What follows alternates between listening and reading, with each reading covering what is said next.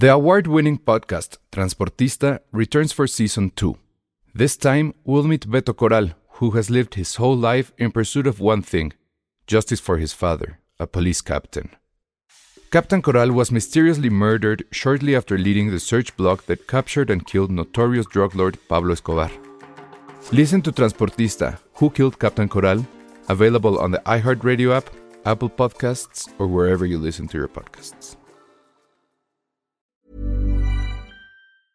Many of us have those stubborn pounds that seem impossible to lose, no matter how good we eat or how hard we work out. My solution is PlushCare.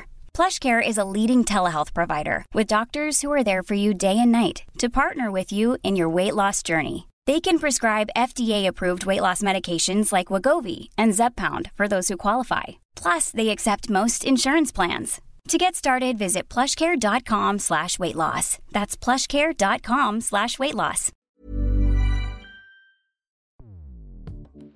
Escuchas. Escuchas. Escuchas un podcast de Dixo. Escuchas Filmsteria con Penny Oliva, Alejandro Alemán y Josué Corro. Hoy nos acompaña Ale Castro.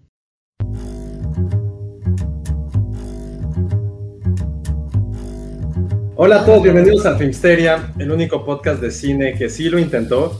Lo intentamos de veras, pero no pudimos vender nuestro voto. Entonces, ni no somos ni influencers, ni nos pagó otro partido por un chocotorro, ni por barritas integral. De verdad, creo que Elsa por lo menos sí intentó dar su IFE, su INE, perdón, y no, nunca, nunca ocurrió, maldita sea. No, no valemos nada. Yo pedí un PlayStation 5, la colección Criterion de Fellini. Cosas sencillas, asequibles, pero no. Ay, no, yo sí pediría money money. Pero pues ya viste que estaban haciendo fila allá afuera de Morena, que no les pagaban sus 200 No, pesos. pero, pero esos no fueron los influencers. Yo Ah, creo que ellos sí tienen pues es un que- trato de... Se paga por adelantado. Como Yo- cierta distribuidora, ¿no? Que los invitó a ver una función de Un Lugar en el Silencio 2 y les dio, este, les dio dulces, les dio, este, coctelitos, eh, aguas. pues, A ver, ya fuera de broma, en serio, en serio, en serio, yo creo que los grandes ganadores de esta elección fueron los influencers. Y yo creo que no. Yo creo, Yo que, creo no. que sí, porque gracias a un influencer, a una influencer, es que el gobierno de Nuevo León quedó a manos de el Movimiento Ciudadano Ah, bueno. y, y su candidato, que ahorita no recuerdo su No, nombre. no sé, yo, yo no sé de política, entonces no voy a meterme en ese tema, pero sí creo que Y es el Partido Verde- es desproporcionado pensar que por una persona así. No, claro, pero No, o sea, por ejemplo, no leí nada algo de. desproporcionado. Pero no, no lo leí. No sé si en el Heraldo que decía, güey, pues no, o sea, no seamos tan básicos, no fue por eso.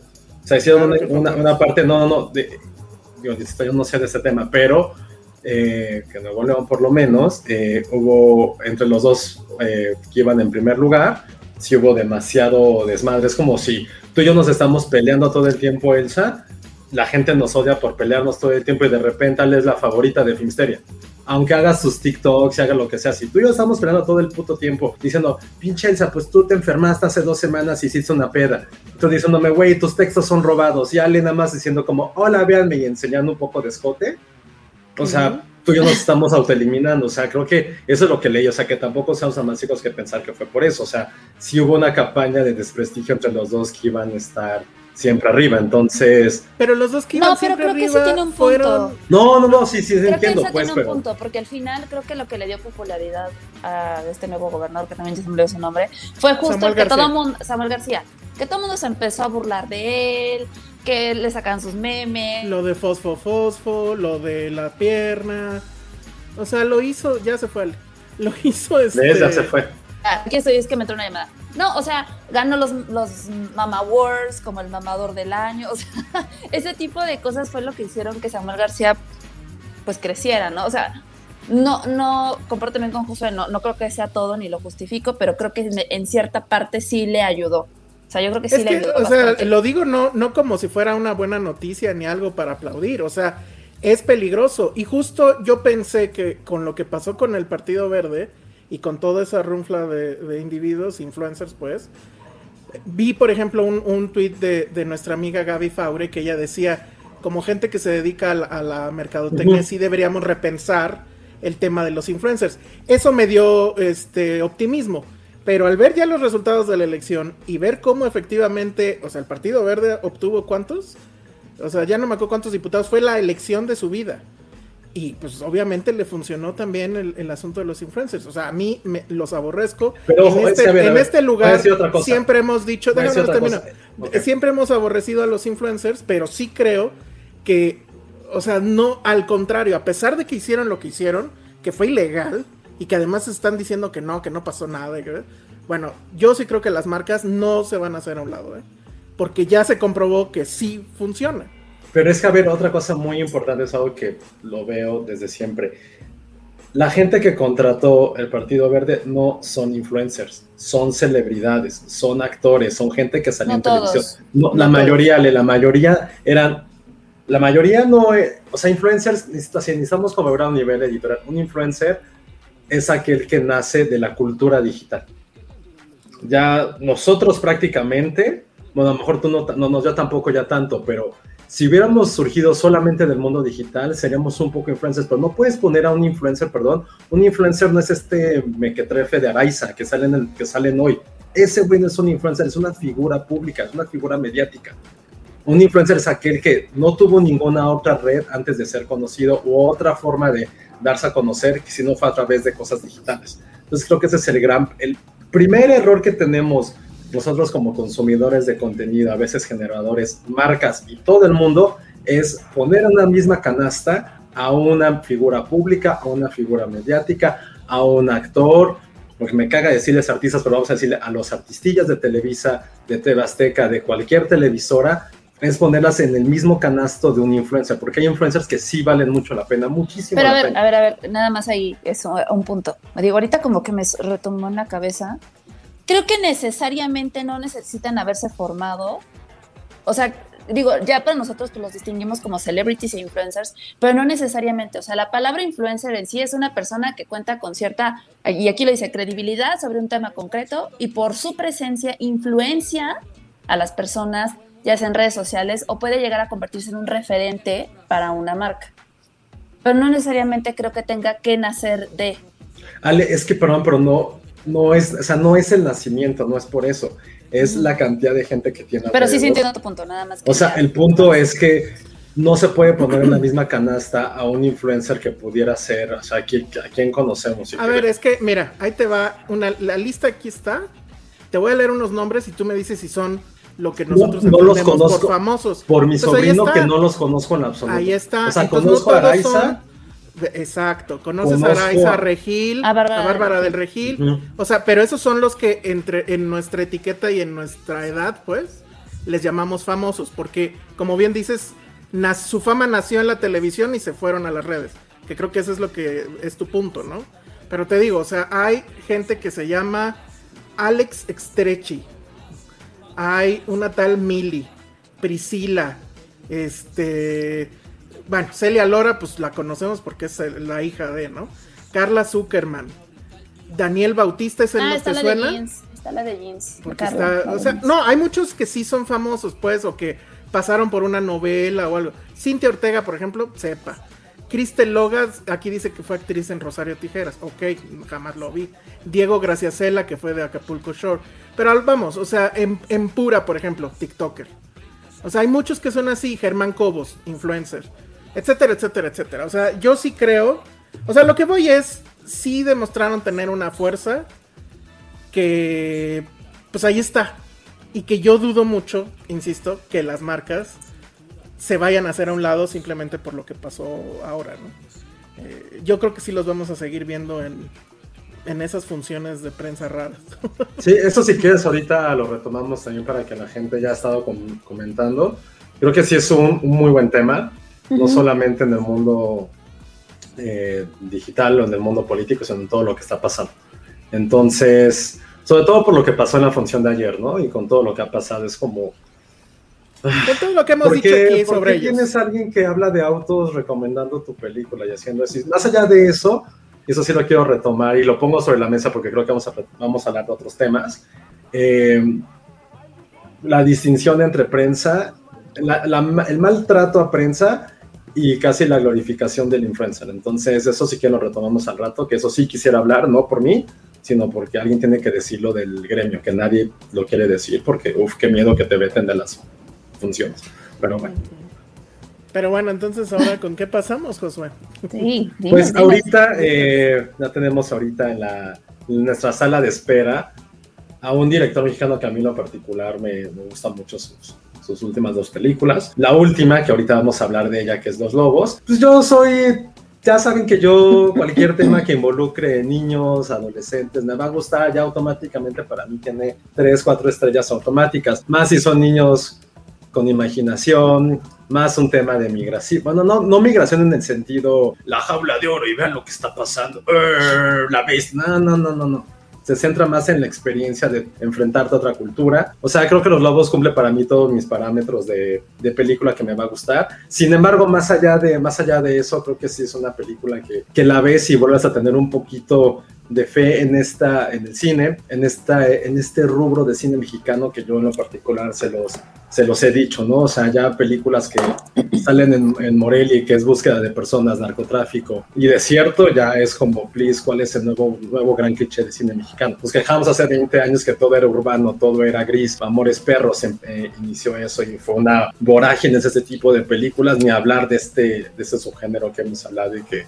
que ya saben que ya hemos tenido hasta aquí peleas entre nosotros pero creo que lo que ha pasado con los Lobos, que tuvimos oportunidad de verla en, festivales eh, el año pasado, ha ido muy bien a, un nivel también ese circuito festivalero que, a veces parece que, que, es un arma de doble filo, ¿no? Que a veces ya tener como en el póster o incluso en el tráiler todos estos nombres de festivales y los logos con las, ¿cómo se llaman? Como con las de olivo con las eh, con las ramitas de olivo ya para muchos es como güey vale mucho la pena y para otras personas también puede ser como ya una pequeña barrera. Creo que los lobos lo que ha conseguido eh, a nivel internacional y nosotros de boca a boca sí es una película que insisto para mí fue como darte esperanza en todo no también es una película que tiene mucho este nervio mexicano de, de poder de poner a la mamá a esta figura materna también como alguien insoluble y que siempre, siempre va a ser como la figura central dentro de una familia. Aquí lo vemos con otra faceta también.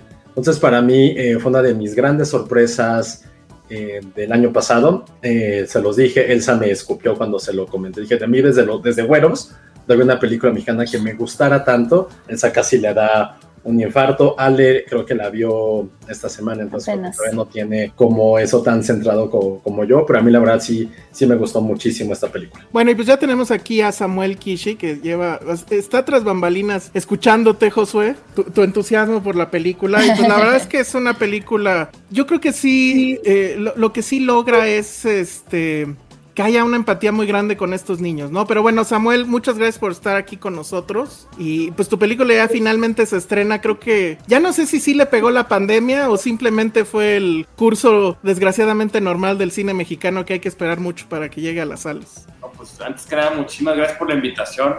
Qué chido estar cotorreando con todas, todos ustedes y que la neta, estoy viendo que el cotorreo es como bien honestote, acá bien frontal. sí, sí, sí.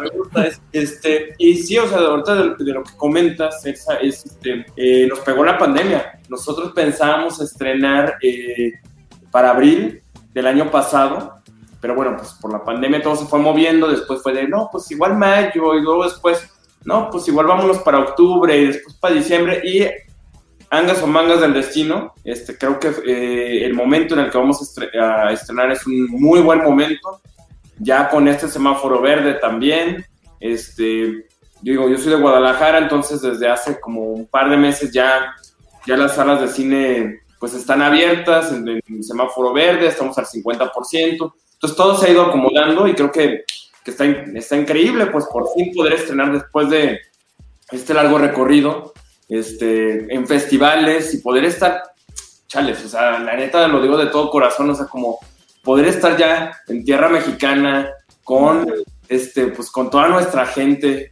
eh, saber qué es lo que van a decir, que, este, si les gusta, si no, pero abrir ese diálogo está, está increíble, la neta está bien chido. Perfecto. ¿Estuviste en Berlín y en qué otros festivales? Sí, eh, estuvimos en, en, Berlín, estuvo en La Habana, estuvo en Friburgo, en, en Guadalajara, o sea, ahorita lleva un recorrido, bueno, de festivales no tengo tan claro ya, este, porque la verdad es que ha hecho muy bien su chamba los, los, los agentes de ventas, este, Figa Films, este, y eh, eh, ha cosechado ahorita hasta la fecha 29 premios internacionales e interne- e internacionales. Y, y a ver, ¿cuál ha sido el, el festival que mejor te la has pasado? Tú. Uy, es que, es que hay varios. La neta es que. Mira, eh, cuando abrimos con, en Corea del Sur, eh, en Busan, pues la neta sí fue. pues, yo, no, yo no conocía Asia. Eh, y la neta para mí fue, fue entrar a un nuevo mundo completamente. Y digo, ya si lo digo de una manera muy personal, la verdad, la, la- la- la tragadera estaba muy chida, ¿eh? La, la comida. eso.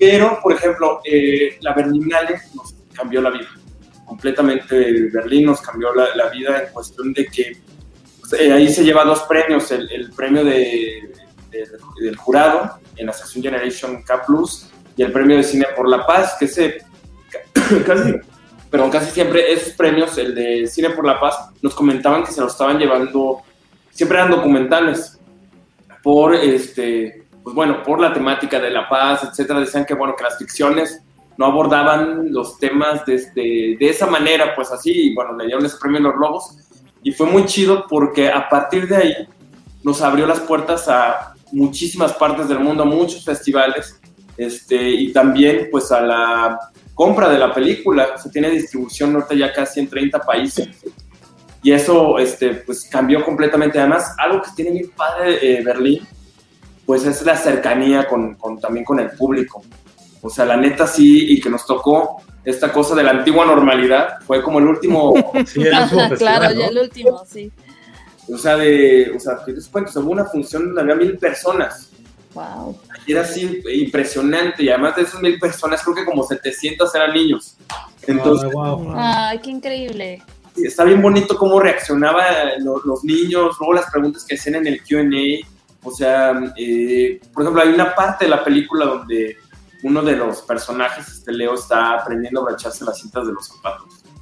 Y hagan cuenta que era como, o sea, la- la- los niños se levantaban y le echaban porras a Leo, de que No. ya sabes. Ay, no, qué bonito.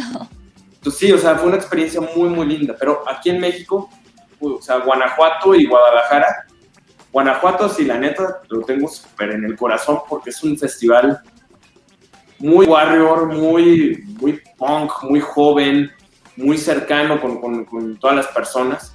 Y Guadalajara, pues es mi tierra, pues, o sea, la neta, estuvo Claro. bien, bien chido, pues que todas eh, compañeras y compañeros, este, familia pudieran ver la película y pues bueno, yo Guadalajara pues, lo tengo también así súper tatuado, pues. Oye, Oye. y abres, ay, perdón, No, nada más que- es que quiero preguntarte, ¿abres en Ciudad de México y en qué otros estados? Porque aquí, como podrás ver, tenemos muchos escuchas que son del interior de la República y están así, de aquí no llega. Entonces, si nos puedes adelantar en, en dónde la podremos ver, sería increíble.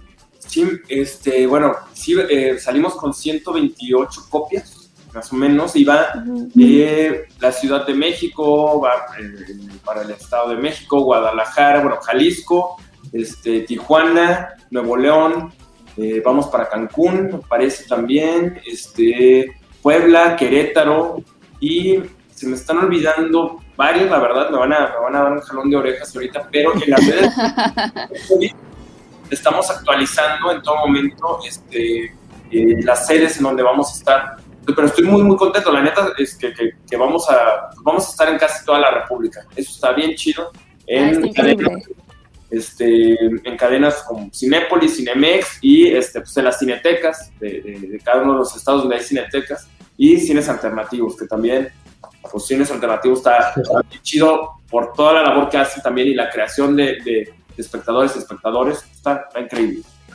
Generalmente, Samuel, nos gusta hacer las entrevistas con los creadores, con los directores sobre todo, una semana después de que estrenan la película para que la gente la haya visto y pueda hacer como una charla más amena, pero creo bueno que ahorita lo pudimos hacer antes para que la gente sepa de qué va. Y generalmente cuando, cuando es una película que todos vimos o queremos hablar de ella, tratamos de hacer un ejercicio un poco extraño que es, a ver, digamos de qué trata la película en un tweet. Si esto fuera 280 caracteres, ¿cómo puedes resumir tu película? ¿Cómo puedo resumir la película en Yo soy malísimo para tuitear. ¿eh? Este, en 280 caracteres, en 15 palabras. Los Lobos es una película, es un drama migratorio con coming of age, digamos, con comedia y, y, digamos, y, drama. Digo, y lo hice súper mal, la neta. No, ya, ya te, acabaste las palabras, ya. Sí. lo hice súper mal. Este, pero bueno, puedo ahorita recitarles la, ya me sé, la sinopsis que ya me sé, pero pues, sí, súper mal, lo acabo de Disculpen, disculpen. No, eh, bueno, sí, sí habría que contarle a la, gente, pues es, es, la historia de esta este, mamá soltera, abandonada, que cruza la, la frontera y, y, que bueno, lo hace, o sea, en ese sentido, pues pensamos que es una película como muchos que hemos visto, ¿no? Va con sus dos hijos y de repente, bueno, encuentra un lugar donde quedarse y es, digamos, el, lugar donde básicamente van a suceder todas las acciones. Y eh, tu película pues se enfoca más en, la experiencia de los niños, ¿no? Cómo están viviendo ellos ese viaje y ese estar en este lugar que es, les es completamente extraño porque la gente de repente no habla su idioma, etcétera. Y, bueno, pues sí te tengo que preguntar la clásica, ¿de dónde viene esta, esta historia? ¿Cómo es que la, la este, pues llega hacia ti y tú la escribiste? ¿De dónde viene pues, la inspiración, pues? Bueno, eh, la historia de los lobos parte de una anécdota que nos pasó a mi mamá, a mi hermano y a mí. Cuando éramos pequeños, mi jefita nos llevó a vivir a Santana, California, en búsqueda de una mejor vida. Entonces mi mamá renta un pequeño departamento en un barrio este, medio pesadón, donde pues mucha, había una multiculturalidad en ese barrio había gente que venía de Camboya, eh, muchos eh, centroamericanos, este, bueno, muchos mexicanos también, y nos tenía que dejar encerrados en este departamento mientras ella pues se tenía que ir a trabajar. Entonces, para no eh, ausentarse, al menos de, de, todas las maneras, pues mamá hizo uso de una grabadora de cassette, que teníamos una grabadora de juguete. Ella comenzó a grabar lecciones de inglés, las reglas de la casa, este, juegos, cuentos, y nos decían, pues si me extrañan, póngale play a la grabadora. Entonces mi carnal y yo comenzamos a construir un mundo imaginario a partir de, nuestra mamá grabadora y esperando. Entonces los lobos, parte de, esta anécdota, mira, si les hubiera contado la anécdota ahorita en la sinopsis. Exacto, o sea, pudo ser documental. Pero ¿cómo decidiste llevar, o sea, o sea, tengo esta historia, ¿qué fue lo que te motivó, a decir, la quiero hacer película? Sobre todo porque es algo muy personal, digo, esto sí le da otra dimensión a la película, vamos. Sí, digo, eh, la neta es que al inicio me pasaba esta idea de, esta anécdota podrá convertirse en una película, me lo preguntaba, pero siempre comienzo como, como, como, como todas estas anécdotas, así como con Somos Maripepa, con algo que, que es como una, digamos, como una bolita de nieve que empieza a crecer esa idea y esa anécdota en la cabeza. Y me empieza, es paradójico, pero la bolita de nieve se convierte en fuego y me, me quema por contar. me preguntaba, ¿será una película? Para eso me empecé a juntar también, se lo conté a mi carnal, que es el músico de la película, se lo conté a Luis Córdoba y a, y a Luis Briones, este, co-guionistas de la película, y empezamos a tallerear el guion, yo todavía no estaba tan seguro de qué era lo que quería contar. Y me pasa con todos los proyectos que hago hasta que comienzo el proceso de investigación. Este proceso de investigación no tiene nada más que ver con eh, un descubrimiento o un viaje hacia el interior y todo eso. O sea, digo, para eso pues mejor me pago el psicoanálisis y toda la cosa. Entonces, la neta era como de, a ver, ¿cómo le, cómo le vamos a hacer? Entonces, viajé a Santana, California, otra vez. Eh, me encontré con familiares que ya, ya, ya, viven allá. Esos familiares, o sea, tengo la fortuna de tener una prima que es eh, fotógrafa, de fotos fijas, eh, documental, etc. Y trabaja mucho con la comunidad migrante de allá de Santana. Entonces me contacta con la comunidad, comienzo a entrevistarme también con la comunidad, regreso a Guadalajara, entrevisto a mi mamá para conocer su lado de la historia, eh, esto ya documentar, documentar, pues con camarita y todo eso. Y eso me empezó a abrir también las posibilidades en todo momento de lo que quería contar, porque llegaba un punto donde me pregunté también del imaginario colectivo que tenemos en el cine nacional con los temas migratorios. Eh, estamos muy acostumbrados a el viaje, a la bestia, el paso del río Bravo, o sea, todo ese tipo de cosas. Y de pronto decía, uy, ¿cómo será aceptada una película así? Porque lo que me interesaba contar, una vez encontrando todas estas eh, anécdotas y todos estos testimonios de más personas migrantes, donde yo encontraba eh, estos puentes y donde mi historia dejaba de, ser mi historia y era la de ellos y viceversa, y comenzamos a tener esa charla, o yo decía, a mí lo que me interesa contar es qué pasa cuando ya llegamos, cuando la tierra prometida pues no es Disney, ¿Qué pasa cuando un espacio frío y vacío se transforma en un lugar cálido o y trabajamos para transformarlo en un lugar cálido al que le podemos llamar hogar? Todo eso me pasaba por la cabeza y me estaba golpeando, pues una y otra vez decía, bueno, yo ya quiero contar esta historia, quiero hacerlo de esta manera y hubo un libro que me, que me atrapó completamente, o sea, cuando estoy en el proceso de investigación me lleno como de toda la literatura que pueda acceder, este, dramaturgia, películas, todo, todo, todo, todo. Entonces encontré un libro de Valeria Luiselli que se llama Los Niños Perdidos, donde ella eh, empieza a documentar los casos eh, de, los niños de la migración centroamericana, pero por medio, hey, saludos desde, Albuquerque, este, por medio de los testimonios de los niños con eh, las preguntas que les hacen el gobierno estadounidense. ¿por qué estás aquí? Y eso Valeria lo puentea también con su realidad como migrante, con otra condición social, con, otras, eh, con otra situación, pero lo hace de una manera muy humana, muy, o sea, nada superficial, pues. Entonces eso me, me atrapó bastante, pues. Abracé mucho eso y un capítulo donde habla ella de la oración del migrante. En la oración del migrante hay dos este, dos parrafitos, bueno, dos líneas que me llamaron mucho la atención. Una decía, partir es morir un poco, y la otra era, llegar nunca es definitivo. Entonces, sobre esas dos frases, también, ahí tengo un pizarrón aquí en mi, estudio, entonces los voy apuntando y, se convierten como en mis anclas eh, o en mis reactores, mis generadores para poder seguir escribiendo y este, y, ese fuego que, que, me, que, me, sigue quemando para poder contar una historia. Bueno, yo más allá de la experiencia que fue muy similar a lo que yo viví igual que tú de niño, o sea, también fui viviendo en Estados Unidos con mi hermana y mi mamá, en un, no en un cuarto, pero un departamento con más familia, que, o sea, sí, o sea, más allá de eso, que, que sí intenté también yo como poner un límite a mi experiencia y mi amor hacia la película, pero a mí siempre me ha gustado mucho una frase de Before Sunset, que cuando está Ethan Hawke presentando su libro, y le pregunta a un reportero, oye, ¿qué tan biográfico es tu, tu libro? Y él responde con una frase que a mí, desde, no sé cuándo la vi, que estaba en la universidad o en la prepa, que él responde, pues que todo lo que hacemos en esto, en el arte, es biográfico. No podemos sacar nada que no es algo que no hayamos vivido. En el proceso de escritura, porque aparte el guion no es 100% de tu autoría, también hay eh, gente que también lo, te ayuda a escribirlo, ¿cierto? Exacto. ¿Cómo logras ese proceso de desde desde tu visión como creador, decir, esto para mí fue relevante, pero quizá en la historia no estoy seguro que lleve a un buen puerto.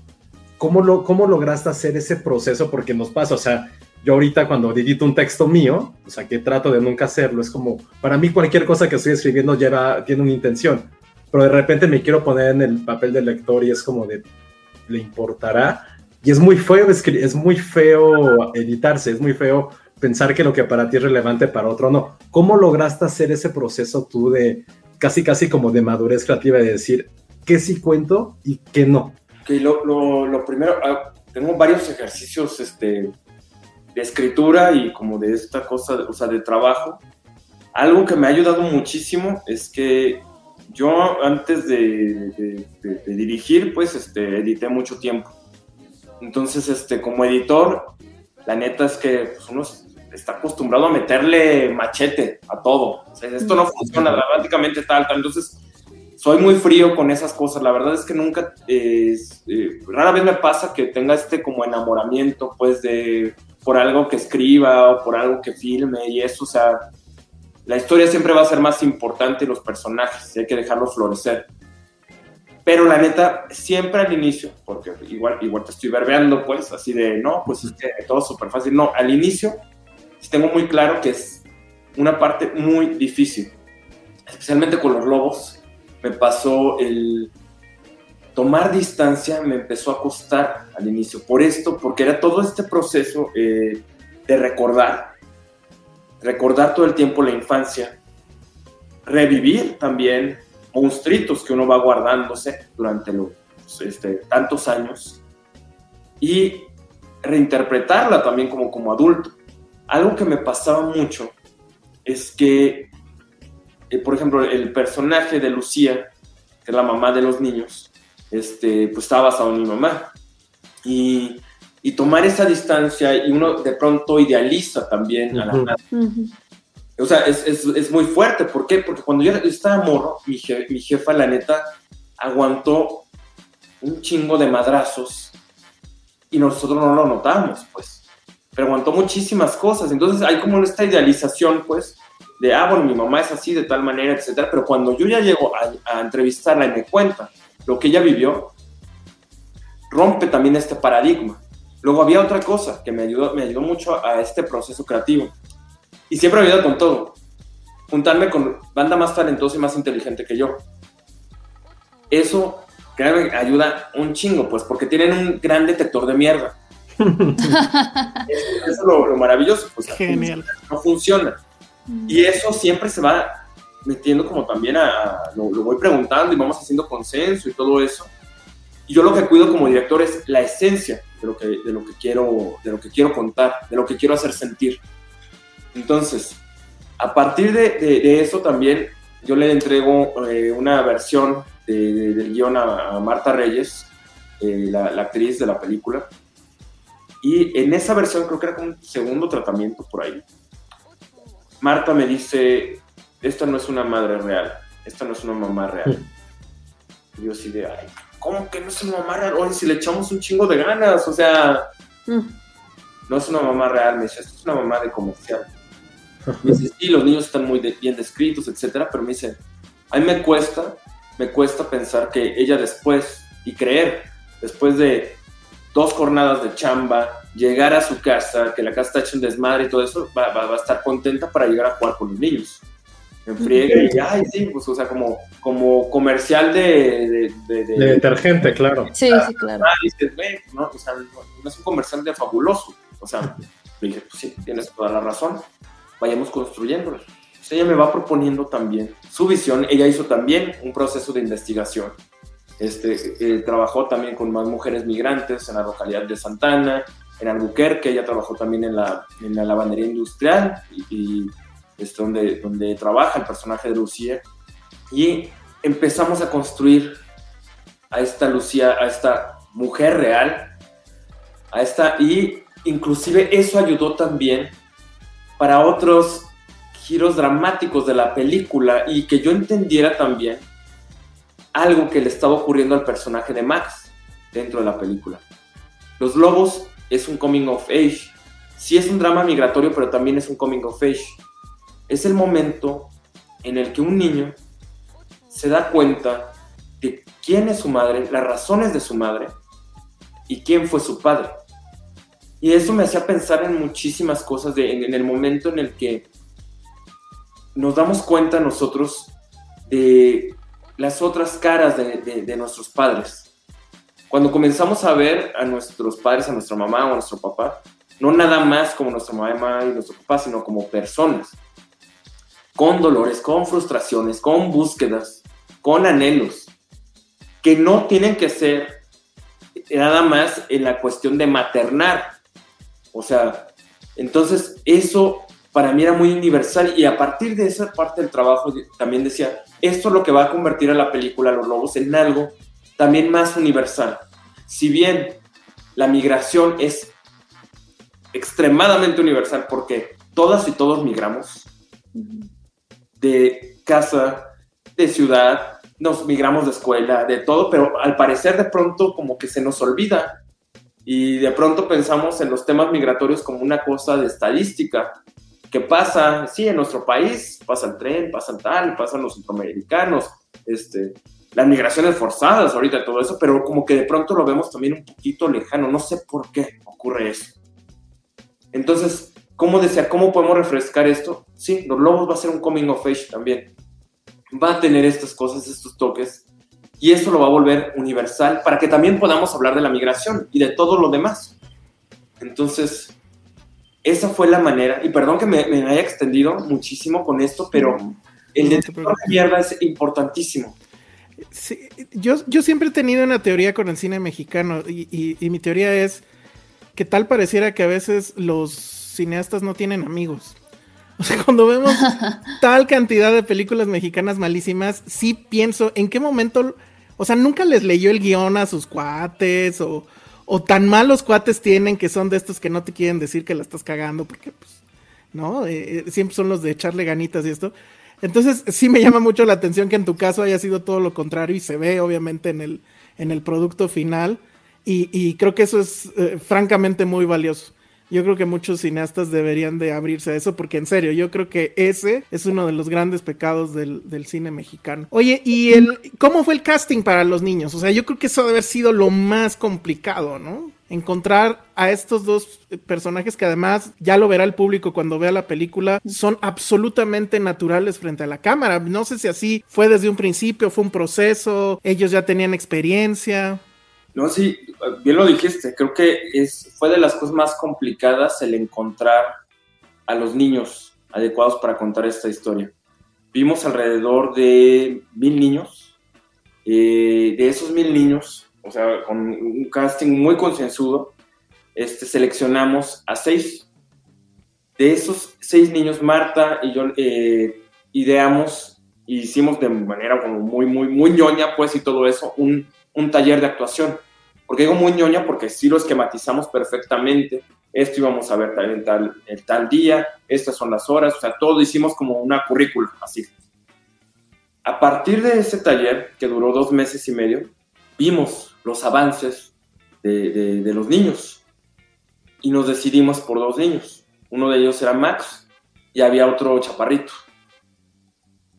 Algo que hacemos siempre dentro del proceso de trabajo es que a mí me gusta escribir manifiestos y estos, este manifiesto eh, que tiene que ver con la película lo comparto con todas y todos. O sea, todo el mundo lo lee, igual lo pueden hacer bolito, ¿no? Pero tiene, lo, tienen que leer, lo tenemos que platicar. Los niños también tenían su manifiesto. Y una de las eh, cosas que hablaba de ese manifiesto es, hablamos de la honestidad. Hacemos lo que sentimos y ser siempre honestos. Una de las reglas es esa, dentro de escena, hacemos lo que sentimos no tenemos que actuar, tenemos que hacer lo que sentimos dentro de la escena. Entonces, estos niños, una vez que terminamos este taller, queda Max y el otro chaparrito, y este, viene un acting coach este, brasileña, Fátima Toledo. Ella ha trabajado con los niños de Ciudad de Dios, trabajó con eh, los niños de la jaula de oro, trabajó con los devuelven, etc. Y ella les dio un taller que duró aproximadamente como tres semanas, donde ya se trabajó más la relación madre e hijo en ese taller, casi finalizando el taller, el niño más chiquito renuncia. Él me habla y me dice, Samuel, así, Samuel, ya no quiero estar. Me dice, ya no quiero estar. Dije, ah, ok, no hay ningún problema. Qué bueno que me lo dices. ¿Por qué? La, la regla del manifiesto y todo lo que hablamos era ser siempre honestos, en todo momento. Y eso les decíamos, aquí estamos porque queremos hacer la película. Otra de las cosas que les hacíamos y les decíamos era, les preguntamos muy bien quién quiere hacer la película. ¿Tú o tus papás? ¿Quién tiene más ganas de hacer la película? muy, muy buena pregunta. Sí, de hecho. Porque esto es importantísimo. Nosotros siempre nos movimos en que respetar las infancias es lo medular. Y lo otro, los niños no se tenían que sentir obligados de hacer la película. Y hablábamos con los papás y les decíamos, oigan, si cachamos que alguno de los papás está dirigiendo a los niños, le está diciendo cómo hacer, qué hacer, qué actuar, poniéndole presión, la verdad es que no se trata de eso, este, vamos a tener que decirles que, no, no se va a hacer, pues, o sea, lamentablemente. Tenemos que respetar esas cosas y tenemos que respetar a los niños. Entonces, esa es la regla. Pero, bueno, nos quedamos sin actor más pequeño. Leo, el hermano de Max en la vida real, había hecho casting pero no había quedado porque se veía muy chiquito. O sea, cuando vi el casting, lo veía y decía, no manches, pues parece un bebé todavía, y aparte lo hacía tapándose los ojos. Entonces decía, no, pues, o sea, no vamos a someter al bebé a esto, parece que acababa de dejar el biberón. Pero durante el proceso de, de, de, todos los ensayos, pues, bueno, los niños crecen en friega. Este, Y Leo siempre se colaba a todos los ensayos. Y siempre ahí le agarraba una arañita, bichitos, ahí andaba y, y, Leo es una balita. Entonces siempre era como la batalla de antes de comenzar los años de Leo, vente, te vamos a llevar con tu mamá. En una de esas, Marta lo toma en brazos, le dice, vente bebé, te vamos a llevar con tu mamá. Y la mamá alcanza a escuchar eso. Y nos dice, ¿cuál bebé? Este animalón ya tiene cinco años. Y, órale, tiene cinco años, Leo. Va. Entonces le digo a Leo, Leo, ¿qué onda? ¿Te avientas un ensayo? Y luego me dice, ah, va, sí, yo, pues sí, claro, aviéntatelo. Me dice, sí, yo quiero estar en la película. Me dice, yo pensé que no me habían elegido porque estoy feo. Ay, no. Entonces, Leo entra al ensayo, comenzamos a trabajar y los cinco años de amor, de odio, de madrazos, de todo, ahí estaban reflejados estaba la química completamente. Entonces, Fátima se va y Marta, Max y yo le hacemos un taller a Leo especial para él. Entonces comenzamos a trabajar y sí, todo este trabajo con, con, los actores es muy a fuego lento. Creo que es la única forma y también a mí me interesa mucho el trabajo con, de dirección de actores. Creo que nunca es, es muy difícil y es muy raro cuando se les da espacio, tiempo para construir un personaje para entender de qué se trata la escena. Eso luego nos pasa cuando vemos muchas películas y donde decimos, ah, no manches, este siempre sale de lo mismo. Porque los actores, la verdad es una labor a veces muy solitaria. Este, tienen ellos, este, pues se agarran de las muletillas y de lo que van aprendiendo y, y tienen que sacar la chamba. Pero creo que como director tú les tienes que dar las herramientas para que creen. Qué padre. Qué padre la anécdota de los hermanos. Y si, se, nota la química, la verdad. Sí, la química está completamente, digo, para quienes no la hayan visto, este, la química está ahí y, creo que ese es, creo que esa es la piedra angular de la, de la película. Eso es lo que hace que, que te creas la historia y que te quedes ahí, que quieras saber más. Nos están preguntando sobre la animación. Hay eh, momentos, eh, particularmente cuando los niños están solos y que pues tienen que jugar aunque estén en una cuatro paredes y básicamente sin nada, eh, pues ellos se las ingenian para, para jugar y la imaginación pues todavía no está eh, encapsulada en nada, ¿no? A pesar de todo surge. Entonces nos preguntan del tema de la animación, yo lo que diría es, eh, ¿ya lo tenías pensado desde antes? ¿Los personajes los diseñaron ellos? Es otra pregunta que nos están haciendo. Si nos puedes platicar sobre eso. Sí, creo así fervientemente en que escribir es reescribir. ¿Por qué digo esto? Porque durante los procesos de ensayo a mí me ayudan muchísimo este, como director para reescribir, este, para crear a los personajes. Entonces, la animación surge de dos, de dos cuestiones. La primera lo platicábamos con Sofía y, Luis y yo, de que la primera mitad de la película están encerrados en un departamento. Este, son como 40 o 50 minutos y decíamos, madre, es una cosa es hablar del aburrimiento y del tedio y otra cosa es ser aburridos, que el público se aburra. Entonces, decíamos, ¿de qué manera podemos escapar de esas cuatro paredes sin, sin salir físicamente? A la par estábamos ensayando ya con Max, Leo y Marta. Y uno de los ejercicios que les poníamos a ellos era a dibujar había una parte dentro de los ensayos que era dibujar y describir qué es lo que están haciendo los personajes de los dibujos. Entonces les pedí que dibujaran los lobos. Ellos dibujaron sus lobos y empezaron a jugar. De pronto Max dijo, pues mi lobo destruye todo y lanza poderes. Y Leo le preguntó, ¿yo qué hago? Entonces Max le dice, este, pues tú te estiras, ese es tu poder. Yo para ese entonces, yo siempre documento los ensayos, los grabo. Entonces, estaba grabando el ensayo, se me hizo muy bonito cómo estaban jugando. Veo los lobos que dibujaron, me gustaron mucho. Y tomo esos dibujos y voy con el equipo de Platypus Animación y de Cebolla Films. voy con los artistas, este, soy socio de, de, los, de, los dos estudios y les digo, hoy estaría a los artistas, estaría padre que animáramos, hiciéramos un animatic de este jueguito que hicieron los niños. Entonces, extraen los diseños de los niños y comienzan a hacer el animatic. Una vez que lo terminan, este, digo, esto está bien bonito, esto está bien lindo, platico con los co-guionistas y les digo, ya sé, lo que podemos hacer es que ellos van a salir a través de la imaginación. Los lobos se van a convertir en los alter egos de Maxileo y van a enfrentar a los monstruos y esos universos y van a escapar por el foco y todo eso. Todas las cosas que no pueden hacer dentro de ese encierro, dentro de ese aislamiento. Y es eso, va dramáticamente también nos va a ayudar para contar, pero también nos va a ayudar para refrescar la escena, para refrescar la historia. Íbamos, íbamos, eh, perdón, a, los, eh, a, estos juegos de, de, los globos, a estos juegos de animación, también para que el espectador pueda afrontar el tedio junto con los niños. Este, y se metan a esta visión también infantil, que es algo que me preocupaba muchísimo, el abandonar esta visión adultocentrista dentro de, esta visión cinematográfica que tenemos, pues, y eh, clavarnos en la mirada de los niños. Entonces, bueno, así es como surgen los lobos, y sí, los niños, los niños son creadores, pues, y diseñadores, pues, de estos lobitos que están siendo animados. Está increíble. Oye, cuando, cuando, vi la película por primera vez, evidentemente había muchas referencias a Florida Project. Eh, hay una película, pero me déjame, se llama We the Animals, creo, no sé si, si, la, si la has visto también, que habla un poquito de, de ese tema.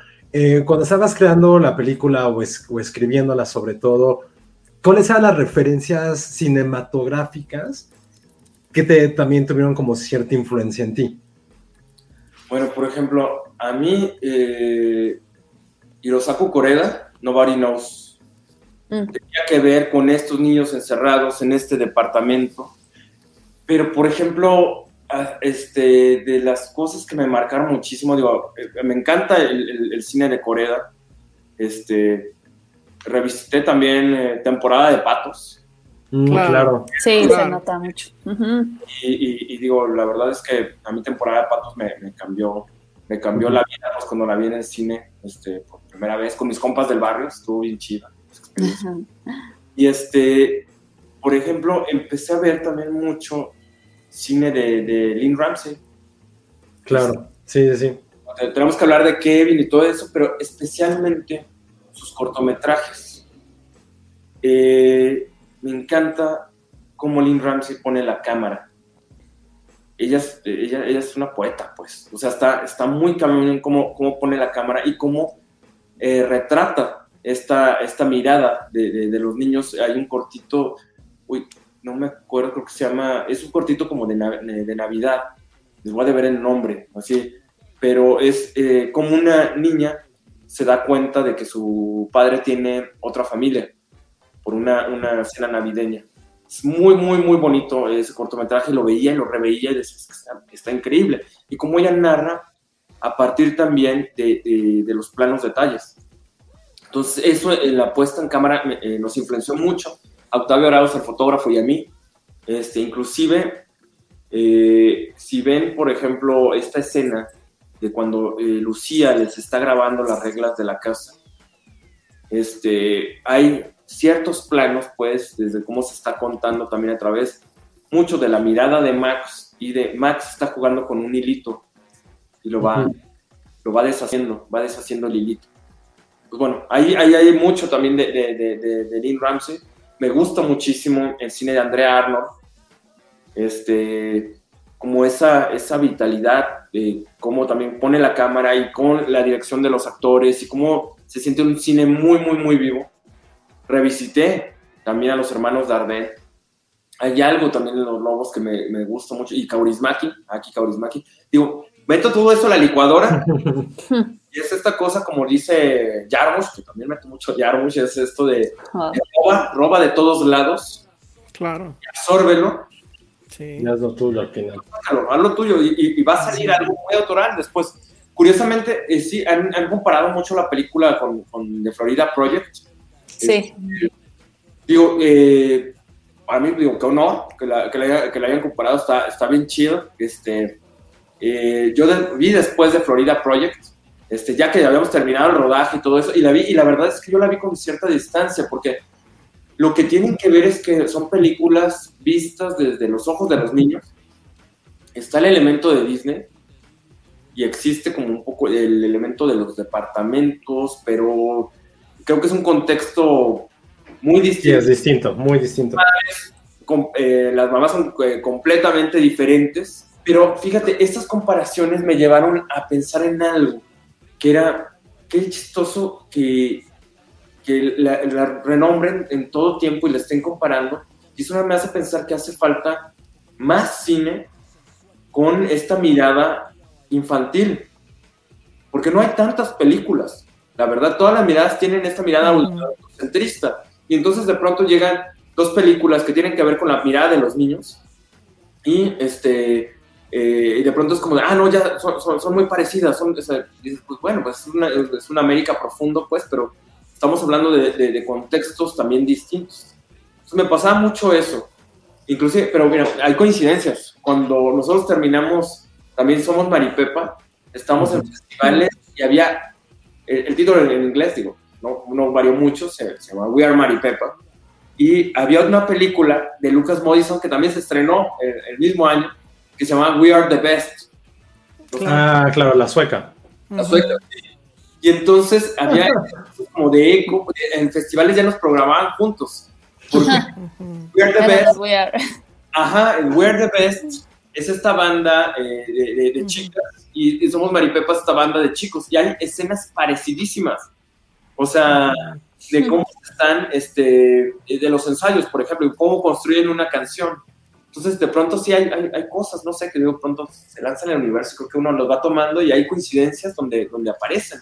¿sí? Sidegest que le llaman, ¿no? Sí. Yo nada más quería hacerte esta última pregunta. ¿Por qué los lobos? O sea, ¿es parte de la, de la anécdota que nos, nos contabas o tiene más una onda ahí que ver por el Personal. aspecto ajá, o del animal, por lo que significa? ¿Por qué, por qué se decidió utilizar eh, este elemento? Y bueno, pues terminó siendo el título de la película.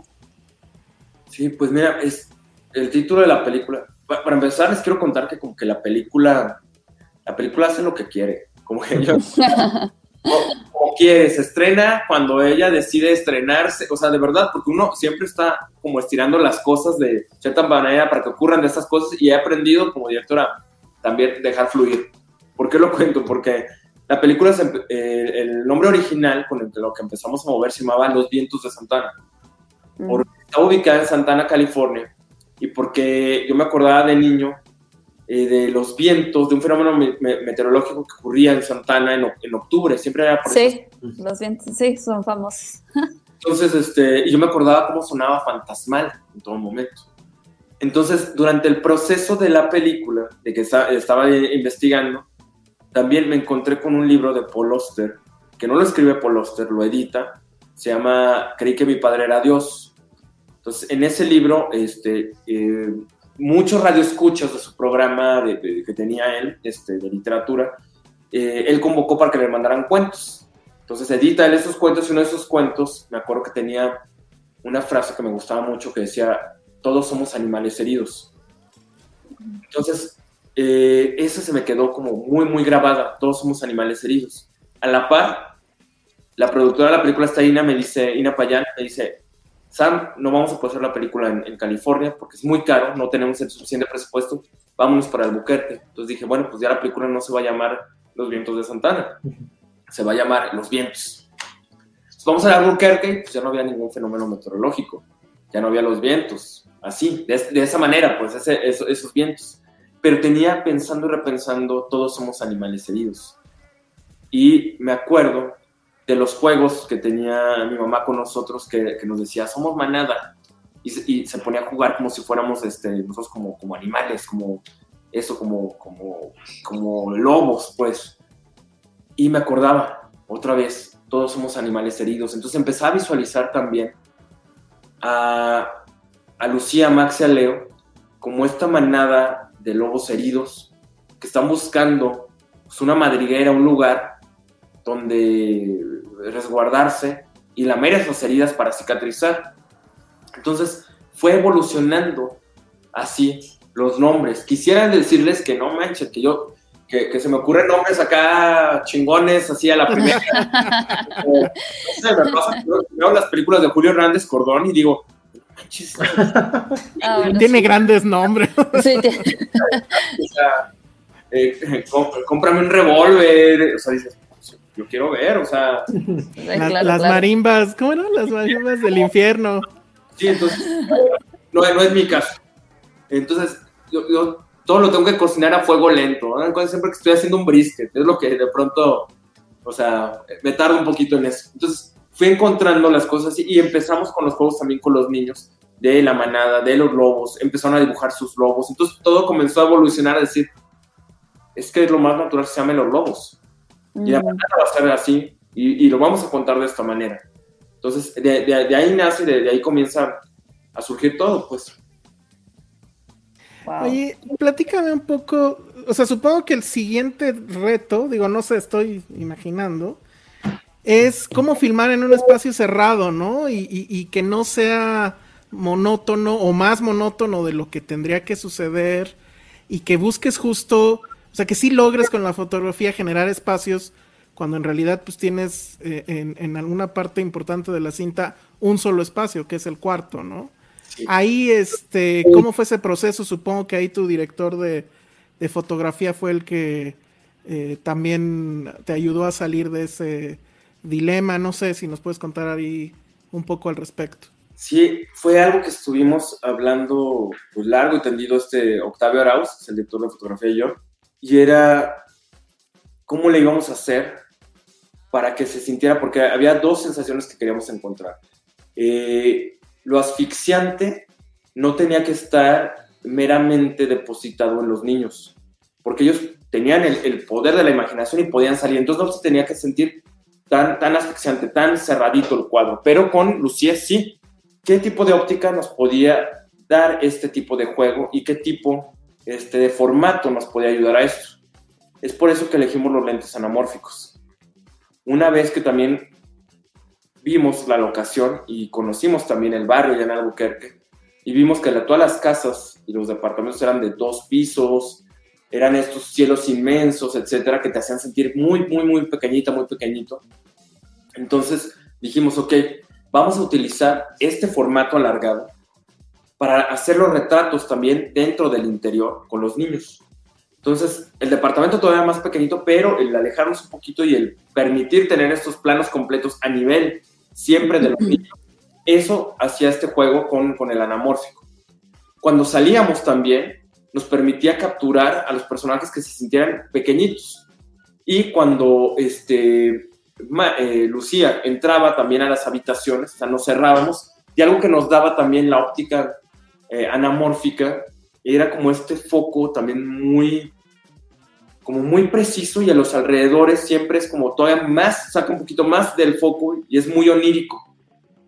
Hacíamos ese juego siempre pensando también en que la película se sintiera como una película nostálgica, una película un poco nebulosa, porque va a estar dentro de, la, dentro de la visión de los niños. Y yo me acordaba mucho de cómo, cómo veía de, de niño que, era como esto, como, como un poquito nebuloso, como, sí, o sea, onírico, un poquito como onírico, y con las memorias, los recuerdos, o sea, hablamos de eso y decíamos, queremos textura, y el anamórfico también nos daba otro tipo de textura.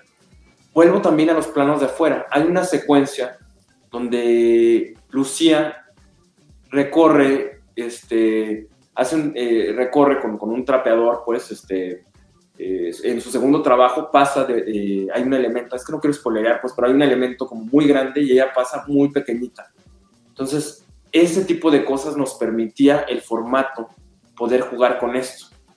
Y también tomamos una decisión muy fuerte a nivel presupuestal. El presupuesto para México era un presupuesto para poder hacer la película de cierta manera, pero yéndonos a Estados Unidos, pues todo se dolarizó. Entonces tuvimos que tomar la decisión, o sea, nos quedamos sin, sin, mucho presupuesto, tuvimos que tomar la decisión de o nos decidimos por la cámara y los lentes o nos decidimos por, por la tramoya. O sea, sí, por las luces, total, ¿qué, qué, qué va a ser predominante? No, bueno. Vamos, eh, no, los lentes y esta cámara, una cámara la hicimos con Alexa Mini, todo como más reducido para poder estar moviéndonos muy bien dentro del set. Los lentes que seleccionamos son unos este, anamórficos, unos hook, que nos permitían acercarnos a los niños. Casi siempre con, con, los lentes anamórficos tienes que estar mínimo un metro de distancia, este, si no todo se va de foco. Entonces, estos nos permitían acercarnos 50 centímetros. Y eso nos ayudaba muchísimo a poder tener esta cámara juguetona y acercarnos, pues, completamente. Entonces, bueno, tomamos esa decisión y tomamos la decisión de irnos prácticamente con muy pocas luces. Y entonces la chamba que hizo Octavio fue una chamba de, de investigación y observación de la luz. Octavio llegaba a la ocasión en la preproducción, 7 de la mañana, se quedaba ahí viendo cómo funcionaba la luz este, y tomando notas. Cómo wow. en tal parte, en tal parte, en tal parte, en tal parte. Diseñar su, su, su iluminación, quizás nada más ya lo con algunos rebotes, metía pocos, pocos elementos, porque también decía, los morros vamos, eh, vamos a trabajar, vamos a improvisar, se tiene que mover por todos lados. Entonces, esconder elementos lumínicos también, etcétera, y encontrar la luz adecuada a la hora adecuada del día. Entonces, entrábamos nosotros, o sea, Octavio nos mandó su bitácora, tal, tal hora me sirve para esta escena, tal, tal hora para esta escena. Yo creo que esta hora el sol pega así, nos da este, sombras alargadas que nos gusta para tal cosa, etcétera. Muy bien. Y yo lo que hacía con los actores era, les hablaba, Marta, Max, Leo, tenemos 30 minutos para sacar esta escena. 20 minutos. Obviamente antes de eso hacíamos este, nuestros ensayos, amarrábamos todo y entrábamos nosotros así, escuadrón SWAT, hagan de cuenta, así de pum, filmamos y nos íbamos. Pero todo el mundo sabía a lo que estábamos jugando. No me gusta repetir muchísimo porque siento que siempre se pierde como esta frescura. Odio, la neta, esta cosa que de pronto nos enseñan en las escuelas de cine, que ponen de pronto como ejemplo esta escena del resplandor, donde Kubrick este, le dice a la actriz como, o sea, repiten esta escena es, eh, como, no sé, setenta y tantas veces, algo así, era, vean el compromiso del director, tal cosa, así. Odio cuando, cuando se habla de eso, porque yo sí creo que de, después de cierto número de repeticiones, ya nadie sabe lo que está pasando. No sabes.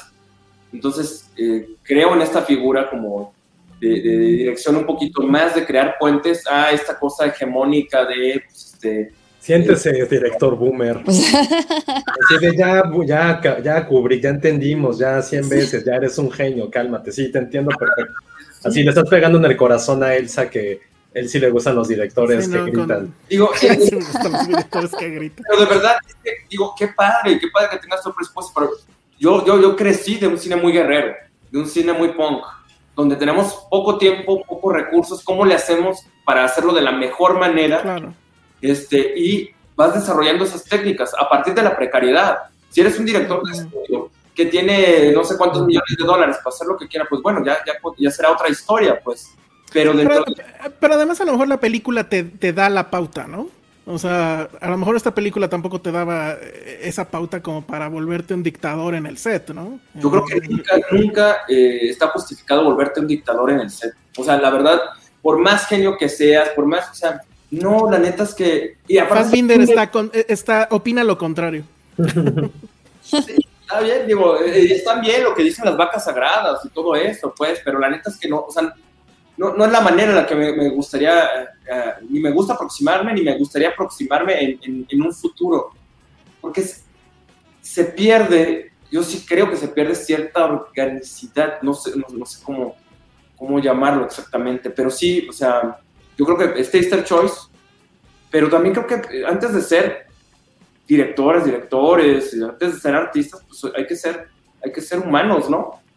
O sea, uh -huh. eso es importantísimo dentro de los procesos. Este, no sé, o sea, eso, eso ya es, es algo este, muy, muy, muy personal, pero lo, lo, de verdad lo, lo creo fervientemente. Oye Samuel, hace rato me, me, gustó mucho y me gustaría que nos dieras algunas recomendaciones. Que dijiste que sí es cierto, ahorita lo que estaba pensando cuando estabas platicando, que siempre, o, o las películas que están centradas con la mirada de un niño, o tienen que ser comedias, comedias eh, bastante burdas, así de Canal 5, Canal 7, o tienen que, o si se van por el lado dramático, tienen que ser megadramones. nunca puede haber como una parte media que sí, creo que, que algunas películas como la tuya lo, lo logran, pero por ejemplo, ¿qué, ahorita que te venga hacia la mente, ¿qué películas podrías recomendarnos donde sí haya una mirada infantil, pero que no caiga en ninguno de estos dos espectros, ¿no? Del superdrama británico de niños casi mineros, ni tampoco películas con un perro gigante o un perro que se muere y el niño crece por eso. ¿Tendrás algunas como en mente que, que te vengan ahorita? Bueno, por ejemplo, mexicanas, por ejemplo, vuelven. Vuelven es, es, es una película bastante interesante que está retratada de, de una mirada de, de, los niños, pero, pues, o sea, se me ocurre, digo, yo me acuerdo de, de ver Matilda, por ejemplo, y para mí ahorita ha envejecido muy bien. O sea, no, o sea, yo no podría decir que, que Matilda meramente es una comedia-comedia, por ejemplo, o sea, lo que le está pasando a Matilda es, está cañón, es un dramonón, no sé si se acuerdan. O sea, cómo les tortura eh, cómo su, su, familia, o sea, no la desea. O sea, es una hija que no, no, no es querida, es un outsider, por ejemplo. Eso, o sea, estoy pensando como en películas que pueda decir, ah, esto lo, lo, lo, pueden ver también los niños, puede estar así. O sea, pienso también, o sea, me estoy yendo cosas, ahorita que decías de Canal 5 y todo eso. Por ejemplo, veía Los Goonies. Y Los Goonies es una, es una gran película también, que respeta la, la, inteligencia y está en el mundo de la fantasía, pero es una película de aventuras que está, que está muy padre, que yo creo que no es condescendiente con, con, con los niños. ¿Qué más? O sea... Uy, a ver.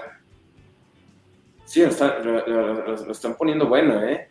Es que la verdad es que yo me acuerdo igual de digo, los 400 golpes, eh, Adiós a los amantes, de Luimán también.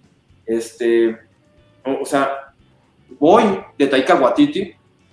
Boy es una película maravillosa, no sé si la, si la han visto. Este, ah, y también esta, la otra que hizo con Sam Neill, se me fue el nombre. The Hunt for the Wilder. Wilder. Esa también, uh -huh. Hunt for the Wilder People. Sabes que, por ejemplo, ahorita que decían de referencias y todo eso, Taika Waititi. Sí, aquí nos ponen un comentario de Jojo Rabbit, podría entrar también en esta, en esta categoría.